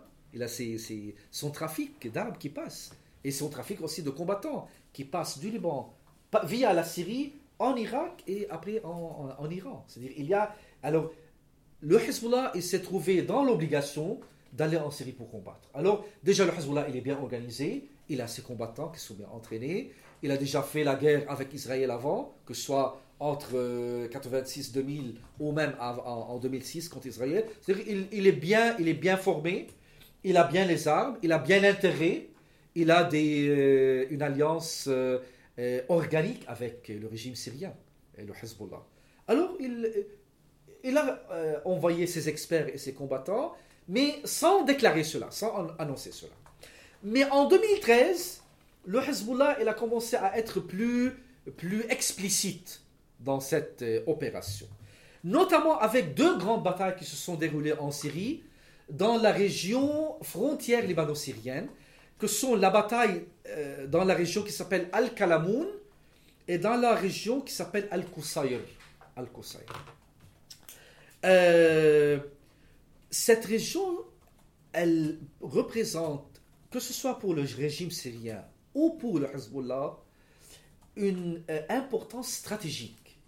Parce que c'est une région qui lie Damas, euh, premièrement au Liban, et elle lie Damas à Homs, à la grande ville sunnite Homs, à la grande ville sunnite Hama, et après elle lie toute cette colonne vertébrale de la Syrie, elle la lie à la côte syrienne, c'est-à-dire les deux grandes villes à majorité alaouite que sont Tartous et l'attaquer. Alors, déjà, cette partie de, cette région, elle était occupée par des, combattants contre le régime. Et vraiment, euh, ils se sont trouvés dans l'obligation, que ce soit le régime syrien ou le Hezbollah, de libérer cette, région pour euh, se rassurer leur, euh, leur, leur, leur, espace vital, disons. Ou bien parce que vraiment, à un moment, le régime syrien, il était presque il s'est étouffé à un moment. C'est-à-dire, il s'est vraiment encerclé à Damas. Vraiment, les combats en 2012, en 2013, c'était bien, bien tendu hein, contre Damas. Et euh, je connais, moi, un militaire libanais qui, qui, faisait la route aller-retour, un militaire dans l'armée libanaise, parce qu'il y a bien sûr toujours une coopération entre l'armée libanaise et l'armée syrienne. Alors, il faisait l'aller-retour à Damas. Il m'a dit, une fois, j'étais à Mine à Damas, j'ai vu euh, les, les, les, bombes qui, qui tapaient le, le palais syrien. C'est-à-dire les combattants contre le régime, contre Assad, ils se sont euh, rapprochés de, du palais de, Bachar al-Assad à, une distance où ils pouvaient euh, frapper le palais. C'était vraiment, c'était très proche, la chute de Bachar al-Assad. Et après, avec euh, le Hezbollah, l'Iran et l'assistance de la Russie, on a commencé un peu, un peu, un peu à redonner un peu de l'air au régime de Bachar al-Assad. Vraiment, c'était au bout. Hein. Alors, c'est à cette période où le Hezbollah s'est investi euh, dans ces deux, euh, dans ces deux, euh, deux régions, alors qu'ils sont sur la région frontalière entre le Liban et la Syrie. alors, pour les raisons hein, déjà qui sont, qui sont. Alors, c'est une région stratégique proche de la frontière libano-syrienne. c'est une plaque tournante pour les groupes islamiques syriens. Cette région, elle joue un rôle dans la liaison entre l'anti-Liban et la Beka et les deux grandes euh, arènes de combat, c'est-à-dire à Homs, dans les, villes de Homs et de Damas. Et, celui, c'est-à-dire l'acteur qui arrive à contrôler cette région frontalière libano-syrienne, il serait en position de contrôler toute la colonne vertébrale de la Syrie qui va de Damas vers la côte syrienne en passant par Homs et Hama. Ok?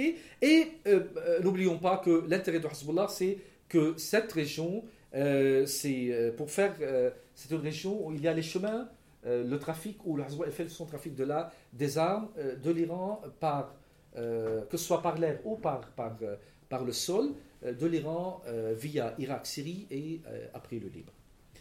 Et quand euh, le secrétaire général euh, Hassan Nasrallah, c'était en mai 2013 où il a vraiment annoncé explicitement euh, l'investissement de Hezbollah sur, euh, sur, euh, sur la scène euh, militaire euh, ou la scène du combat en Syrie. Et euh, il, a, il a fait une apparition sur sa chaîne de télévision Al-Manar et il a, il, a, il a parlé à peu près pour deux heures. Je, me souviens bien, j'ai bien suivi toute la, toute la, tout, les tout le discours, c'est-à-dire l'intégralité du, discours de Hassan Nasrallah. Et, euh, il était bien clair, Hassan Nasrallah, en mai 2013, c'est-à-dire deux mois après la réussite des deux batailles de Kalamoun et de Koussaï. C'est-à-dire après que le Hezbollah et le régime syrien, ils ont réussi à libérer cette région, il s'est senti apaisé et il s'est dit, voilà, nous sommes rentrés en Syrie en tant que- qu'expert, en tant que combattant, en tant qu'allié du régime syrien pour euh, faire la guerre là-bas. Et pour ces raisons, parce que lui, il voulait aussi faire la propagande pour convaincre sa population et les Libanais, pourquoi je fais cela? Alors, la première chose, son premier argument, c'était, écoutez, il y a un danger en Syrie, la Syrie, il y a un, danger que le, que le gouvernement en Syrie soit pris par des tak- takfiristes. Et si les takfiristes sont à Damas, alors nous serons en danger. Que ce soit au Liban, et notamment nous les chiites, parce que nous sommes considérés en tant qu'apostats par ces gens. Il essaye de convaincre hein, sa population, n'oublions pas. Euh, et il s'est adressé aussi à ses adversaires. Il a dit, c'est pas nous seulement Hezbollah qui est en Syrie, mais vous aussi sunnites libanais, salafistes et, pro, euh, pro, euh, pro futur, vous êtes aussi en Syrie. Alors vous faites la guerre en Syrie et nous aussi, le Hezbollah, nous sommes en train de faire la guerre en Syrie. C'est pas seulement nous qui font la guerre en Syrie, vous aussi vous faites la guerre en Syrie. Alors, si vous êtes là-bas pour faire la guerre contre Bachar al-Assad, et si nous sommes là-bas pour faire la guerre pour défendre le régime de Bachar al-Assad, mettons le Liban à côté, laissons le Liban tranquille, allons-y faire se, se battre à... Et vraiment, c'était, c'était une expression phare du discours. Mettons le Liban à côté, laissons le Liban calme et stable, et allons-y faire la guerre en Syrie. Se battons, allons-y se battre en Syrie. Elle- elle- elle- je ne sais pas s'il y a des arabisants par- parmi, vous, euh, par- parmi vous, que ce soit ici ou euh, euh, nos collègues qui sont euh, via, via Internet. Alors il dit, il a dit, نحن نقاتل في سوريا وأنتم تقاتلون في سوريا فلنحيد لبنان على القتال ولنقاتل هناك. C'est-à-dire, vous êtes en train de combattre, en- de faire la guerre en Syrie, nous sommes en train de faire aussi la guerre en Syrie, mettons le Liban à côté, euh, laissons le Liban calme et stable et allons-y se battre en Syrie. C'était, c'était, c'était fort de, de- de sa part. hein. Euh, et il a dit, nous sommes en Syrie pour défendre les lieux saints des chiites, pour défendre les villages à majorité chiite, euh, pour défendre la frontière libano-syrienne, euh, non seulement pour se défendre en tant que chiite, mais aussi pour défendre les intérêts du Liban. C'est-à-dire il a essayé d'adresser son, discours, que ce soit euh, pour, les, adversaires ou pour les alliés au Liban et en Syrie. C'est-à-dire c'était, c'était le cas.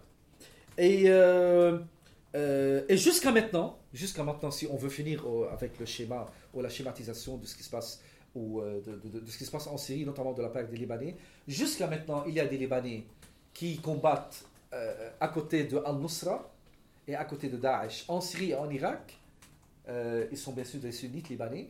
Et il y a des Libanais aussi, de la, des combattants de Hezbollah, qui sont aussi des Libanais, mais qui combattent à côté de Hezbollah pour défendre ce qu'ils qu'ils considèrent un allié qui est à Damas, qui s'appelle Bachar al-Assad, ou le régime, le régime syrien. Jusqu'à l'heure, à ce moment où on se parle, il y a des Libanais qui toujours font la guerre, euh, ou qui, font, euh, qui s'adaptent à diverses formes de guerre euh, qui se passent en Syrie. Bien sûr, dans mon dernier diapo, on peut mener ensemble une réflexion sur comment pouvoir analyser ou interpréter ces phénomènes de radicalisation, que ce soit de la part des sunnites ou de la part des chiites, euh, et quelle, est- euh, quelle- quelle est la différence entre euh, ces formes de radicalisation sunnite et chiite euh, euh, au Liban qui se sont investis dans la, euh, dans, la, euh, dans la guerre ou dans la crise en Syrie? Alors, euh, euh, j'arrête ici. Peut-être on peut prendre, euh, Ariel, quelques questions. Après, on peut mener une réflexion collective, une analyse, une interprétation vous voulez. je suis à votre disposition. Et merci vraiment beaucoup pour votre euh, attention et pour votre suivi. Merci Amine euh, pour ce tableau euh, qui revient sur un certain nombre de, fondamentaux et qui, les, ramène jusqu'à la question euh, qui, nous occupe. Bon, je, me suis posé plein de questions. je vais peut-être les lancer, mais monde sait maintenant que on peut intervenir comme on veut, très librement. Bon, il me semble qu'il y avait un, absent, mais ça s'explique peut-être, tableau, c'était les chrétiens euh, du Liban, qui euh, probablement sont à la fois et potentiellement euh, sensibles, observateurs et selon menacés ou intéressés diversement à la façon dont les, vous avez appelé guerre civile en Syrie, qui tout début avait été interprétée comme une euh, suite de ce qu'on a appelé aussi les printemps arabes, c'est-à-dire que la qualité, euh, si j'ose dire, de, autoritaire euh, de- du régime syrien Oui. euh, est pour quelque chose dans une part de la motivation, de la mobilisation et aussi du succès de cette mobilisation. Oui. Une façon de traduire, il y en a d'autres. Je, pourrais-je, pourrais-je ajouter quelque chose à cette réflexion, Ariel, sur les chrétiens, notamment du Liban? Euh, les chrétiens, La position des chrétiens libanais, c'était vraiment une position de, euh, de, de- de- d'inquiétude. C'est-à-dire, euh, au début de ce qu'on a appelé la vague des printemps arabes, ils, se, ils ont un peu pris l'air pour dire voilà, il y a une forme de démocratisation ou de, euh, de, une vague de, de, de- laïcisation peut-être qui, qui traverse les sociétés majoritairement musulmanes, mais directement et après une très euh, très très très euh, courte euh, euh, période, ils se sont rendus compte que non, euh, les islamistes ils sont ils, ont fait leur apparition sur la scène politique, que ce soit en Tunisie, euh, en Libye, euh, en Égypte notamment, et en Syrie. Et alors, le, alors que au lieu qu'on va euh, vers un modèle politique laïque où euh, on se, nous sommes euh, traités en tant que citoyens à pied égal, tous, alors nous sommes en train d'aller vers des, modèles politiques islamiques. Alors les frères musulmans, ils se disent, en Égypte en 2010, les frères musulmans en 2011, ils se déclaraient du calife, ils voulaient ré- réinstaurer calife, le califat.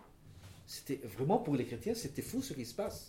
Alors, euh, à ce moment, leur enthousiasme vis-à-vis de la vague de, printemps arabe s'est transformé en une, euh, état, d'esprit d'inquiétude. hein.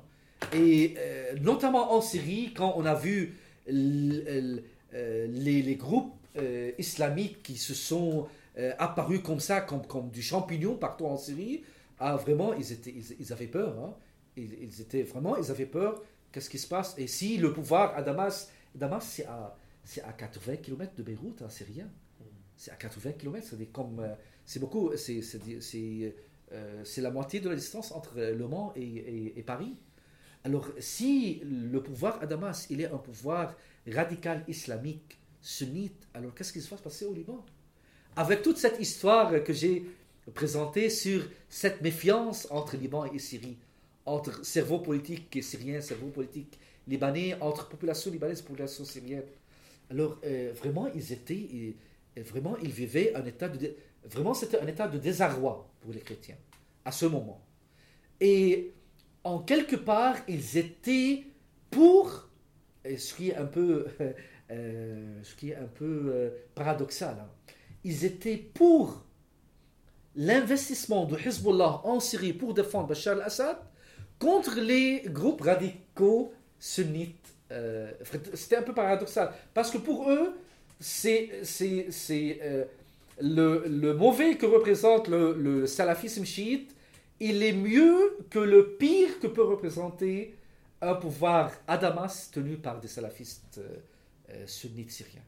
C'est le- C'était le, désarroi pour eux. Pardon, hein, mais vraiment, j'avais envie de présenter cette position des chrétiens. Vraiment, ils étaient, euh, les chrétiens ne sont pas investis dans, le, dans, le, dans la crise syrienne. Ni sur le plan de, du financement, ni sur le plan de la politique, ni sur le plan euh, des euh, militaires. Mais vraiment, leur position, c'était une position de, dés- de désarroi.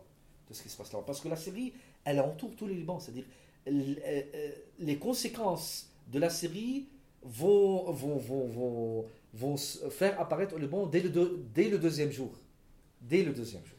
Mais par exemple, pas non plus de, de soutien aux groupes chrétiens euh, syriens, euh, particulièrement euh, mis.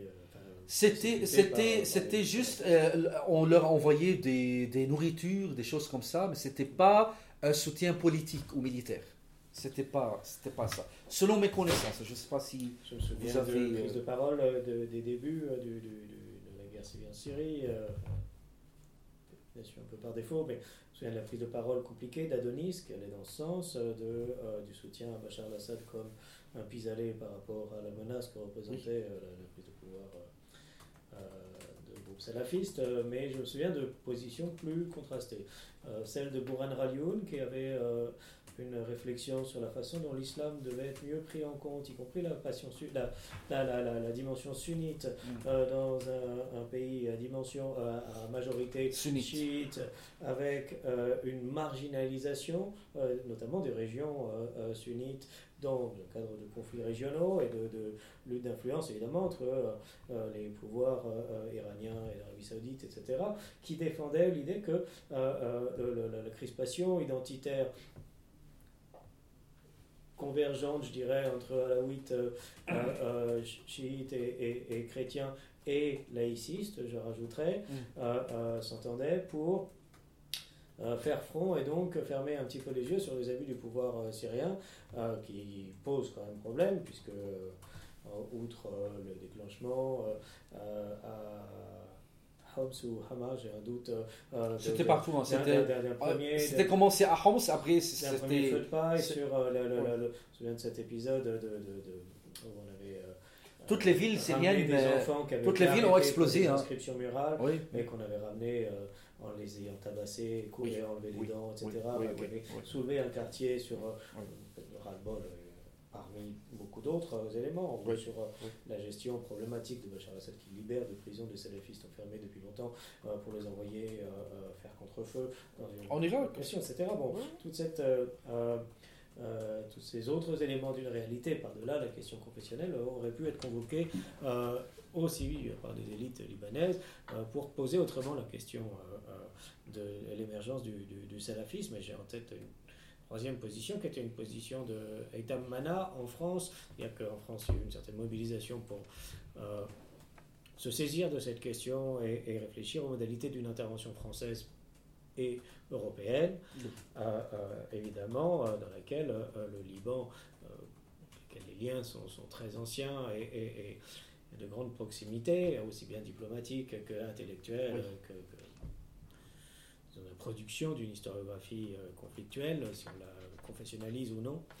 Euh, euh, et Tamana euh, prenait le, le parti euh, de- plutôt de cette armée syrienne libre qui Oui. euh, comprenait des éléments également multiconfessionnels, euh, mais dans lequel le projet était le projet d'un État laïque et non autoritaire, faisant, mettant Bachar al-Assad en échec de, de- de sa position, ce qui est une position que le Liban aurait pu également euh, euh, défendre, sinon que euh, la position de Hezbollah la rendait difficile, d'où éventuellement des conflits. Et le conflit qu'il n'a pas semblé avoir. voilà, c'est euh, un élément que j'avais en, en- Juste pour nuancer, Ariel, c'est-à-dire le Liban, quand on parle du Liban, vraiment sur le, sur le niveau étatique, le Liban, il ne s'est pas déclaré euh, ni contre euh, Bachar al-Assad, ni pour Bachar al-Assad, ni contre euh, la- l'armée syrienne libre, ni pour l'armée syrienne libre. Vraiment, l'État libanais, il était euh, euh, dans un état d'impuissance pour faire cela. Alors que les Libanais, ils se sont déclarés pour ou contre. Des, par exemple, le Hezbollah, le courant futur, parce que le courant futur, par exemple, de Saad, de, de Saad al-Hariri, dès le début, il- il s'est déclaré pour l'armée syrienne libre. Alors que cette armée syrienne libre, elle portait des fragments laïques et islamiques à, la fois. C'était pas, c'était pas comme on le, le, le présentait. euh, euh, l'armée syrienne, c'était pas une armée des laïcs hein, qui font la guerre contre. Euh, c'était vraiment, c'était beaucoup plus complexe. hein. C'était très complexe. C'était des petits groupes Ouais, qu'on a rassemblés. On a jeté là-dessus une robe qu'on a appelée armée syrienne libre, mais vraiment c'était des petits groupes qui, qui étaient rattachés à, à, à divers partis, euh, que ce soit l'Arabie, c'est-à-dire au sein de, de l'armée syrienne libre, il y avait des groupes militaires qui, qui étaient rattachés au Qatar, d'autres aux Émirats, d'autres à la Turquie, d'autres à l'Arabie Saoudite, d'autres au Liban. Il y avait des, des groupes qui vraiment. Il y avait un groupe, par exemple, qui s'appelle le groupe du martyr Rafi el-Hariri. Imagine. C'est-à-dire, vraiment, le, le phénomène de la, de la crise syrienne, c'est très complexe. Mais euh, juste, on a essayé de jouer cela avec euh, euh, l'opinion publique européenne pour dire voilà, il y a une armée syrienne libre qui fait une guerre de libération contre le régime despotique qui est, que représente Bachar al-Assad et son régime. Mais en fait, si on creuse un peu, c'était pas une armée syrienne libre, laïque, qui fait une guerre patriotique contre, contre le monarque. hein. Malheureusement, d'après mon suivi, et vraiment, moi, sur le plan personnel, j'ai suivi jour à jour ce qui se passait en Syrie. C'était pas le cas.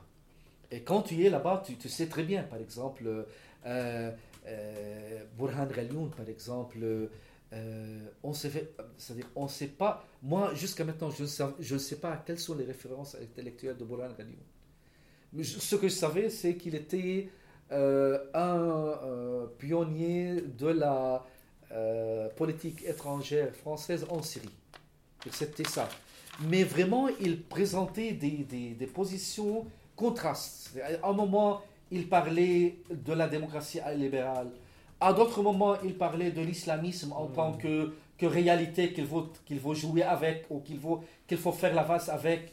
Et pour des gens qui vivent là-bas dans la région, qui, qui trouvent dans l'islamisme politique un danger ou une menace, ils ne peuvent pas accepter ce, ce genre de discours qui, qui, qui porte des, des éléments contrastes ou des éléments contradictoires. Euh, euh, même chose pour, euh, pour d'autres intellectuels syriens qui ont essayé de, de faire la pro- propagande ici en France pour convaincre l'opinion publique européenne ou occidentale que nous sommes en, que nous sommes en train de faire une guerre de- Alors. juste contre le monarque Bachar al-Assad.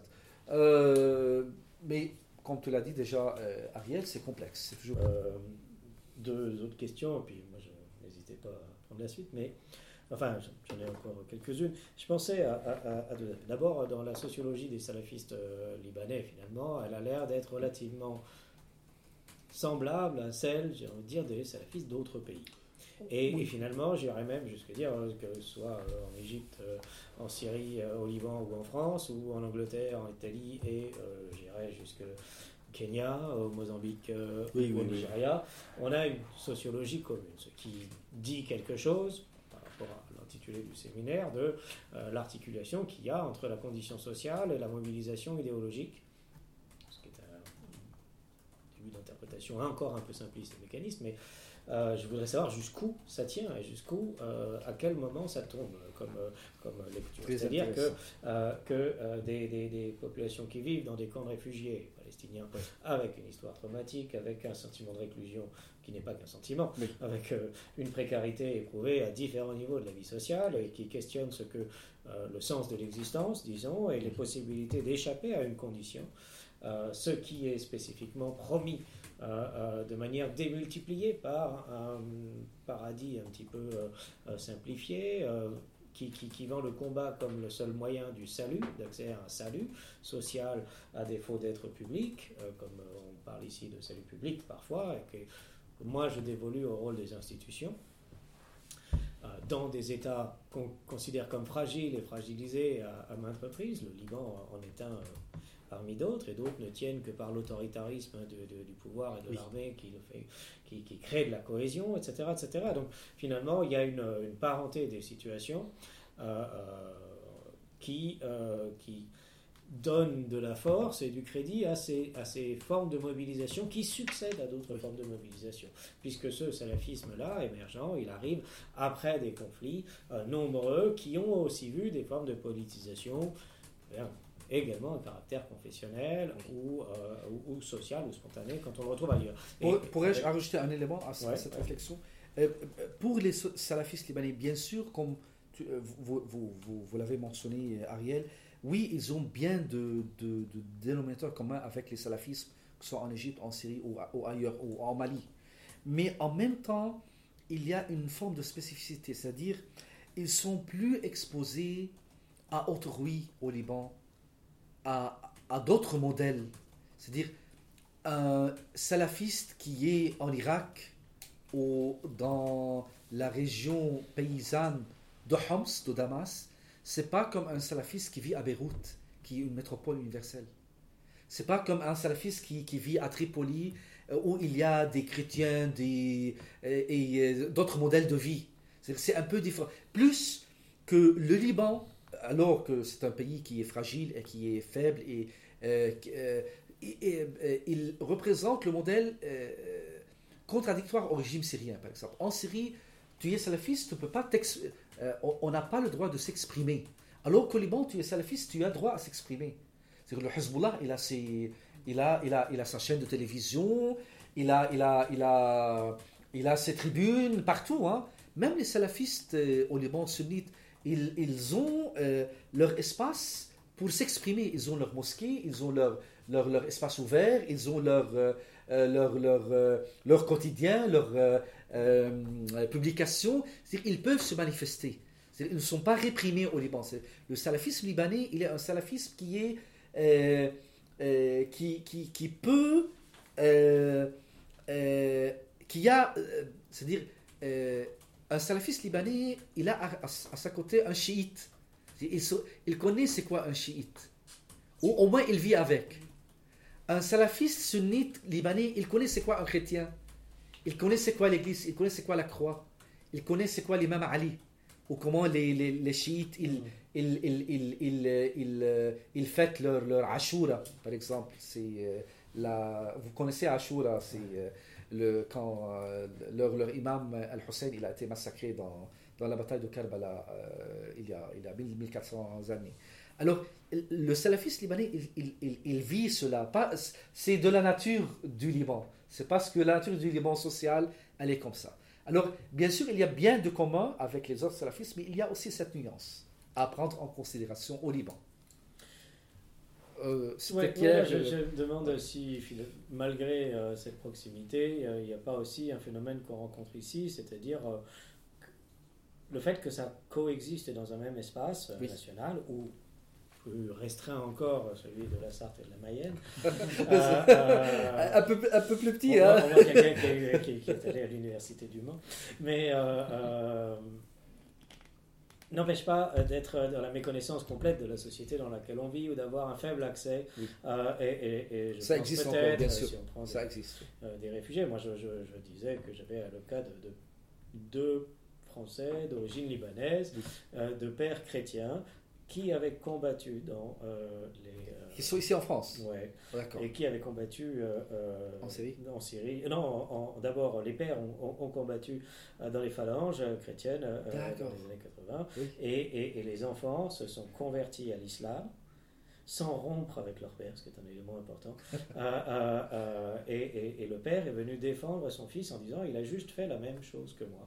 Il a pris les armes pour aller combattre euh, Bachar al-Assad là où nous, on allait combattre aussi. Et le père était Le père en. Syrie contre Hafez. euh. Mais ils sont allés combattre Bachar al-Assad en tant que musulmans. Et le dialogue, néanmoins, Mais c'est Ouais. pas en tant que.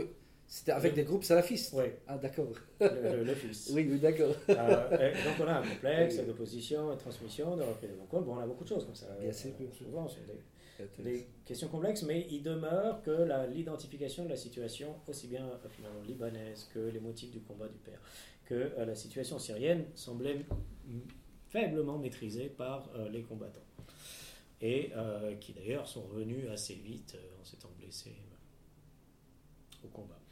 Euh, ce que je veux dire, c'est que beaucoup ignorent finalement, malgré tout, la société dans laquelle ils vivent, et je ne mesure pas à quel point, euh, euh, mais je, je crois que à, à l'échelle de plusieurs millions de personnes, ça reste possible, c'est-à-dire qu'on peut être enfermé ou dans, euh, avoir un périmètre des, Ah oui, oui, dans bien lequel, sûr, bien sûr, bien sûr. on vit, et donc un phénomène de sûr, subjectivation Oui, bien sûr. sociale qui est, qui est- qui est finalement faible et qui peut expliquer cette espèce de fantasme de, de l'ailleurs et de l'autre euh, comme de la possibilité de, d'endosser une toute autre i- identité parce que malgré tout la vie reste enclose. Oui. Euh, euh, Voilà, je- alors, comme j'avais encore euh, d'autres questions, mais je vois qu'il y a une réaction aussi euh, en ligne.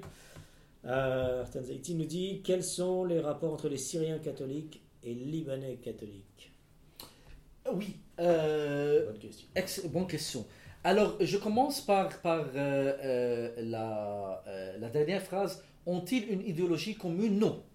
Non, pas du tout. Mais ils ont une, une doctrine commune. Ils ont des relations familiales communes.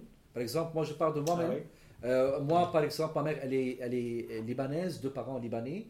Mon père, il est libanais, deux parents syriens. Mon père, les, les parents de mon père, ils sont d'origine syrienne.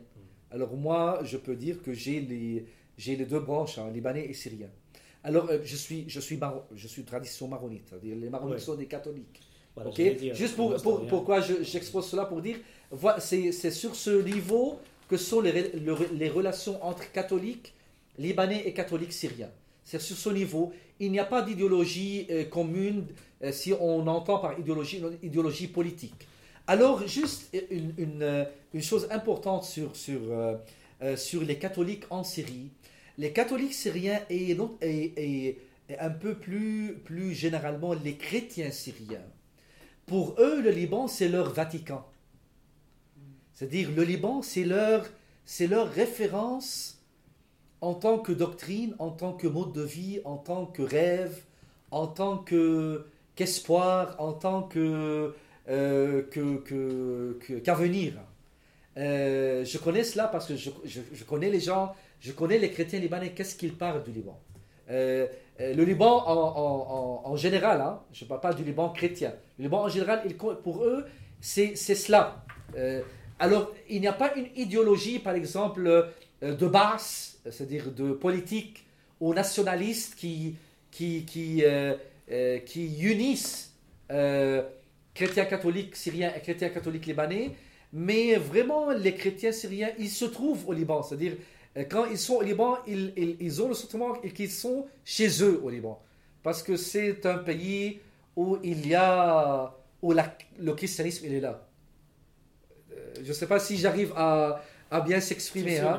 pour, pour un chrétien syrien où il, il- il vit dans une euh, société majoritairement musulmane où euh, le système de vie il est imprégné par le monde musulman. Alors quand il vient au Liban, il voit la différence.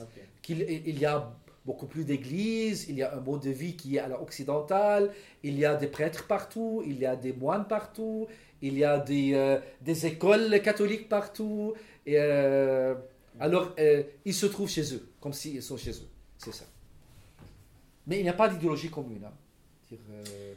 Sont il n'y a pas des partis politiques libanais qui ont des partisans syriens avec eux. C'est-à-dire, les partis politiques libanais, vraiment, sont des partis politiques, même majoritairement chrétiens, sont des partis politiques euh, majoritairement chrétiens, mais libanais, qui n'ont aucun, euh, aucun, lien avec la Syrie. Euh, aucune dimension avec la Syrie. Et la Je ne sais pas si j'étais clair hein, dans, ma, dans ma réponse. Tu crois, mais on va préciser. Et du coup, le fait que beaucoup de réfugiés euh, syriens euh, soient arrivés au Liban, euh, une population qui est estimée à 7 millions en Non. et 2 millions de, de réfugiés, Non, non. si j'ai entendu. Non, non, Ariel, au Liban, nous sommes 4 millions Libanais. Les Libanais. Les Libanais, je parle des Libanais. Alors, la population en général, nous, nous, nous sommes à peu près 7 millions en général, comme Ok. population. Mais les Libanais, qui portent la nation libanaise, sont à peu près 4 millions. Avec 2 millions Syriens, au moins, ah, réfugiés c'est syriens. ça, oui.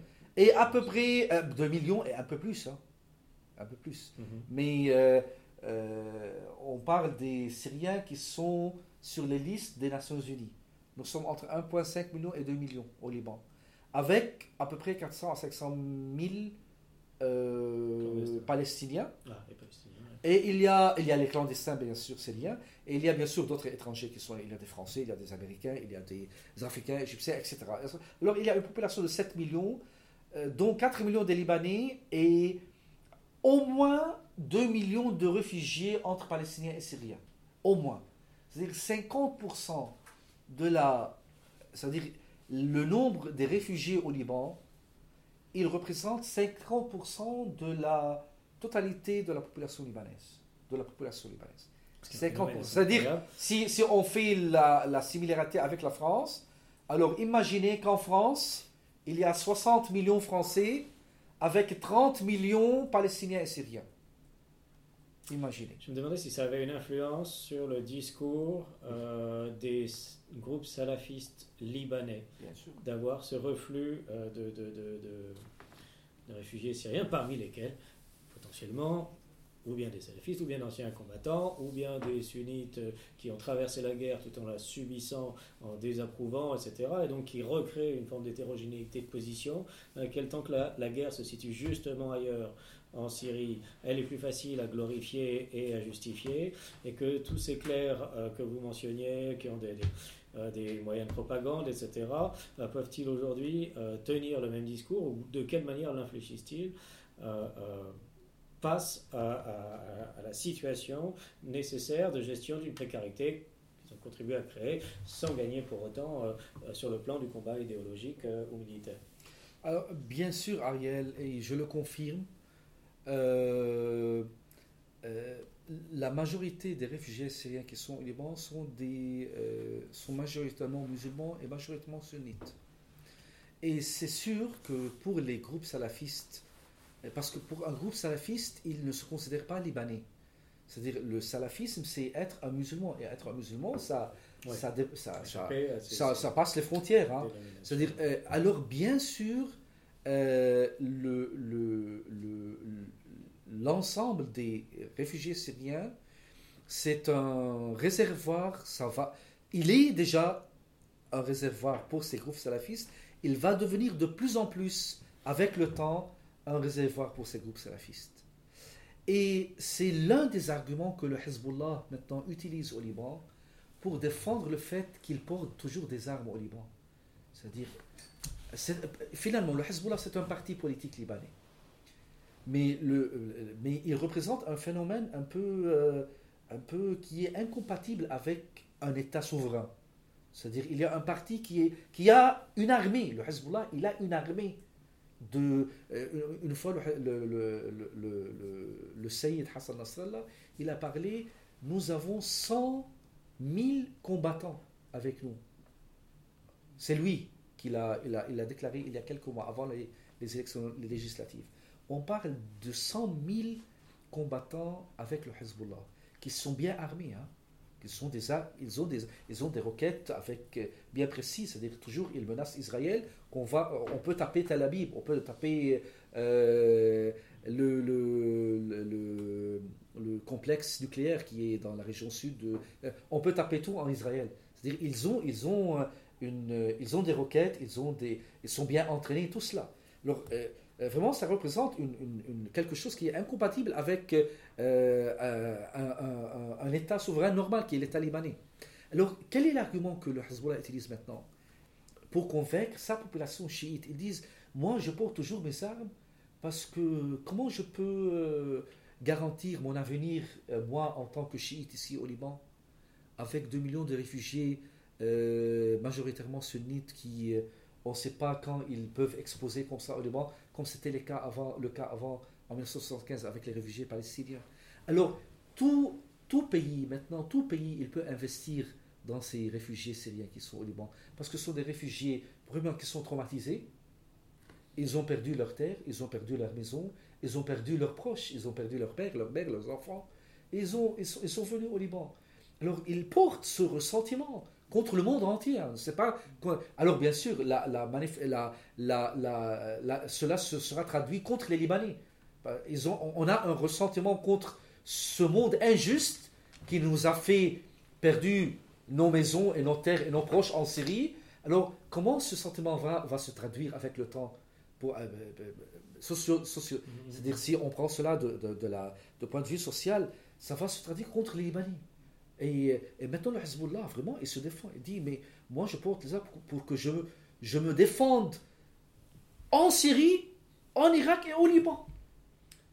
Alors, euh, bien sûr, je ne défends pas la position de Hezbollah, mais j'essaye, en tant qu'historien, vraiment de, de refléter un peu l'état d'esprit des, des partis libanais qui... euh, et pour les sunnites au Liban, ils trouvent dans ces sunnites réfugiés syriens, peut-être un jour, quand ils auront les atouts et les moyens pour le faire, un, facteur pour renforcer leur position contre les autres partis ou les autres communautés au Liban, notamment les chiites en premier lieu, et après les chrétiens. Comme on a fait en 1975, c'est-à-dire les, la communauté sunnite au Liban, ils ont profité de la présence des réfugiés palestiniens en 1975, et, qui étaient bien armés au moment sous prétexte de faire la guerre contre Israël et libérer la Palestine, pour euh, euh, changer l'équilibre politique au Liban les musulmans sunnites libanais, ils ont joué cette, carte.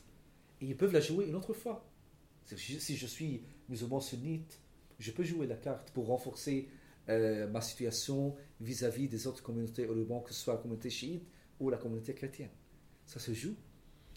Bon, disons que ça fait en tout cas à la fois plusieurs traditions combattantes euh, confessionnalisées, ou on peut le mettre dans un sens ou dans l'autre, euh, euh, ainsi que euh, des contingents d'armes qui ont afflué dans toute la région et qui aggravent. Alors certes, il y a l'industrie du Hezbollah qui fonctionne sur la circulation des armes, la maîtrise, la vente, etc. Mais qui sont récipiendaires aussi de, couloirs, mais qui les, d'autres sont venus vendre des armes un petit peu partout et, et donc gonfler à la fois cette mise à disposition des moyens de la lutte armée, euh, mais surtout euh, l'expérience euh, de, la guerre et éventuellement de la capacité de mercenaires à être réemployés dans des combats armés, dans des territoires dans lesquels ils... Je pense que... je ne sais pas, pour connaître très mal la situation libanaise, euh, quel était l'équilibre des forces, euh, euh, mais je crois que tout le monde est susceptible de se méfier ou disons de se replier sur la capacité d'autodéfense, aussi bien sur le plan identitaire que sur les prérogatives politiques et sur les moyens de cette idée de, de, la préservation du groupe euh, dans un Vous mettez le doigt sur, sur, sur, la blessure, comme on le dit en arabe. On a dit qu'on terminerait sur des questions euh, prospectives.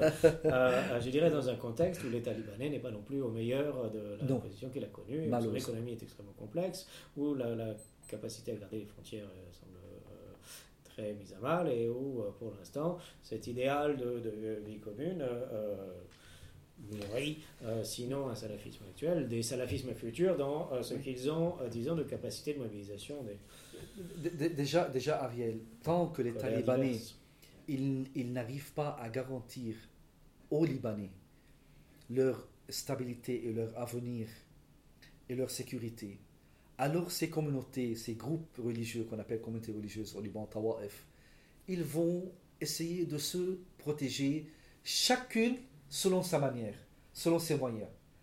Euh, vous voyez, alors euh, vraiment ce que, ce que euh, vous avez maintenant, Ariel, expliqué, c'est, c'est l'un des, l'une des réalités du, au Liban.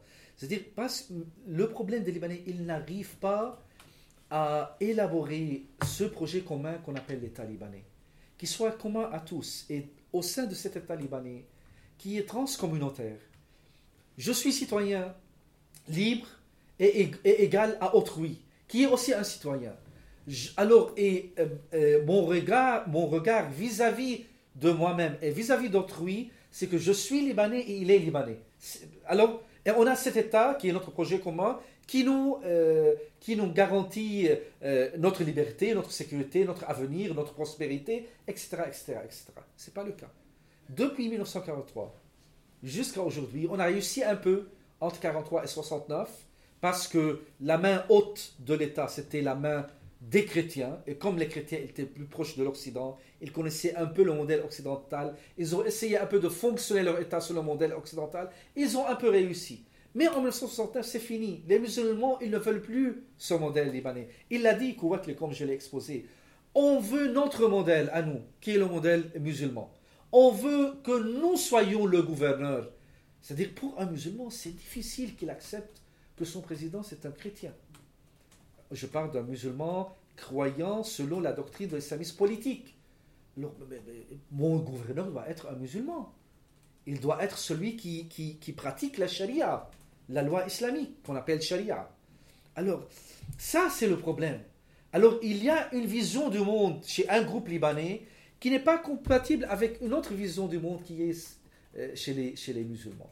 Alors, comme on n'arrive pas à, développer ce tronc commun culturel, et sur la base de ce tronc com- commun, on établit un État libanais qui soit le garant pour nous tous, on restera dans cette réalité que tu as excellemment, cher Ariel, maintenant exposé. Chaque groupe communautaire, il va essayer de se protéger, de, créer ses propres euh, éléments de garantie afin de survivre. Et vraiment, au Liban, on ne vit pas. Au Liban, on survit. Notamment maintenant avec la crise, on ne vit pas au Liban. Et euh, aujourd'hui, j'ai reçu euh, euh, une nouvelle du Liban. Et vraiment, je me suis, je me suis comme ça, une, une réflexion, une réflexion avec euh, une auto-réflexion qui m'est venue à la tête. C'est-à-dire, au lieu de préparer notre avenir au Liban et l'avenir de nos enfants, moi j'ai deux enfants maintenant, au lieu de préparer notre, et de vivre notre présent euh, euh, et de préparer notre avenir, on se prépare au Liban pour le pire. Alors au Liban, chaque jour, on se prépare. par- C'est-à-dire, c'est pas un, avenir que nous sommes en train de construire. On se prépare, on s'arme directement ou indirectement, consciemment ou, ou inconsciemment. On se prépare pour, pour le pire qui va venir.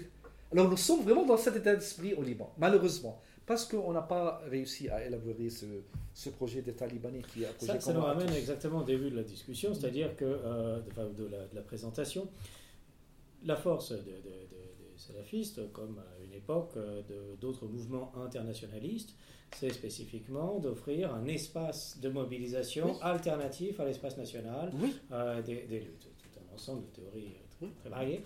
Moi, j'y vois un lien anthropologique.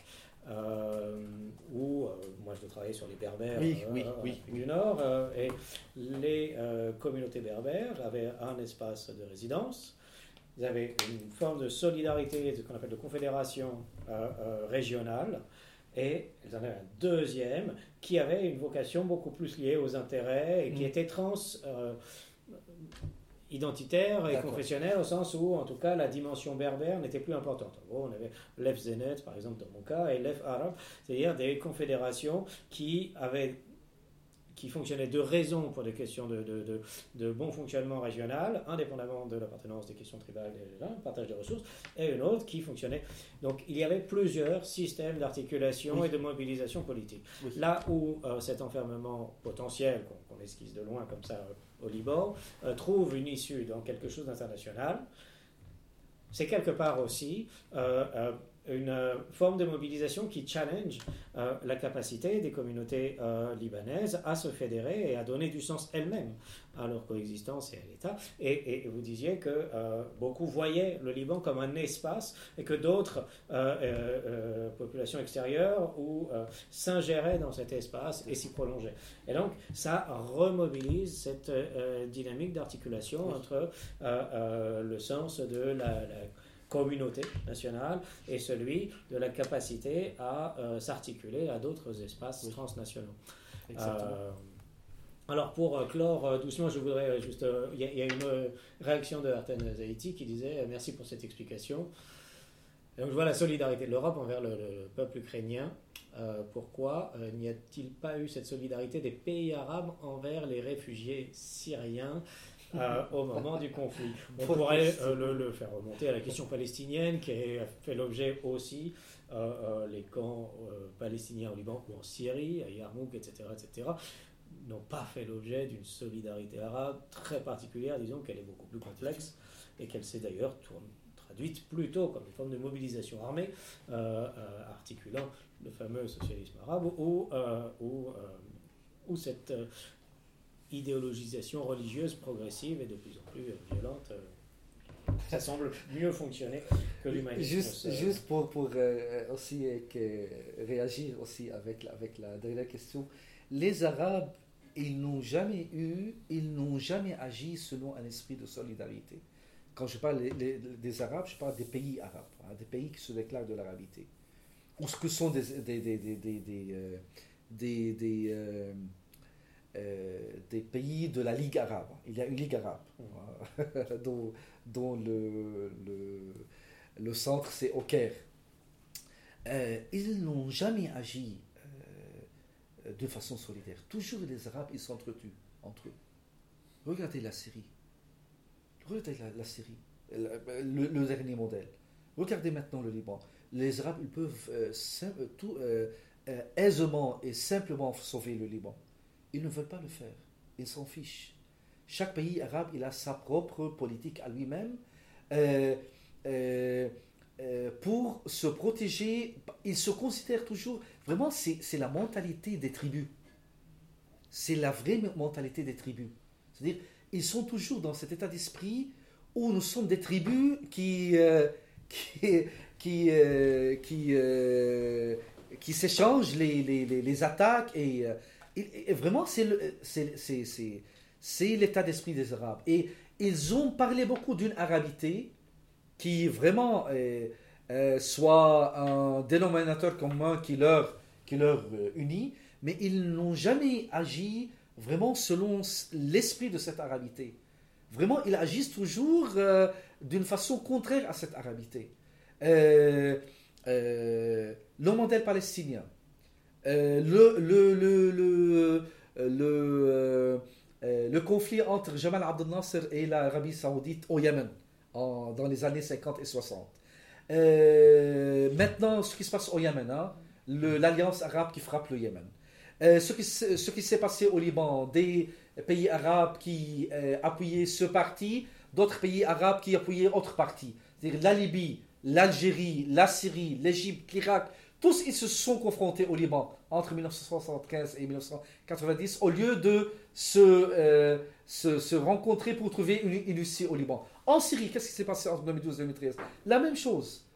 Euh, les Saoudiens, les Émiratis, les Qataris, les Libanais, les, les, les, les, Irakiens, les Égyptiens, les Tunisiens, les Algériens, tous ils se sont investis dans la, dans la crise syrienne pour, pour se combattre là-bas. Maintenant, je vous ai expliqué le modèle des salafistes libanais.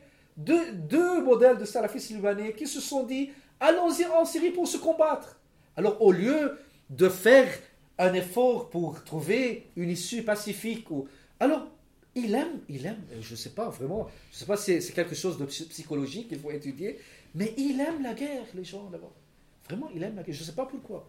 Malheureusement. Bon, Euh, peut-être la situation géographique, elle- les choses. Ouais. Et, et- et- et je terminerai sur euh, cette Ouais. euh, petite euh, note d'ironie. Euh, c'est que c'est justement le dépassement du système des tribus qui a à la fois donné naissance à, à- à une idéologie de fédération sous le sceau de l'islam comme dépassement de, de- de- des identités premières et que le salafisme en est une des, des- des- des émanations, des, des traductions justement. Euh, C'est-à-dire que Oui. et en Irak par exemple, euh, euh, pour dépasser ces conflits, il y a une unité militaire et, et politique qui vise justement à dépasser ce qui est à la fois hérité de l'ancien temps, le système tribal, et, et- et hérité de la modernité occidentale, le système de l'État-nation, comme deux formes de trahison euh, de la révélation. Oui, c'est la- évidemment, on pourrait contre-argumenter tout ça.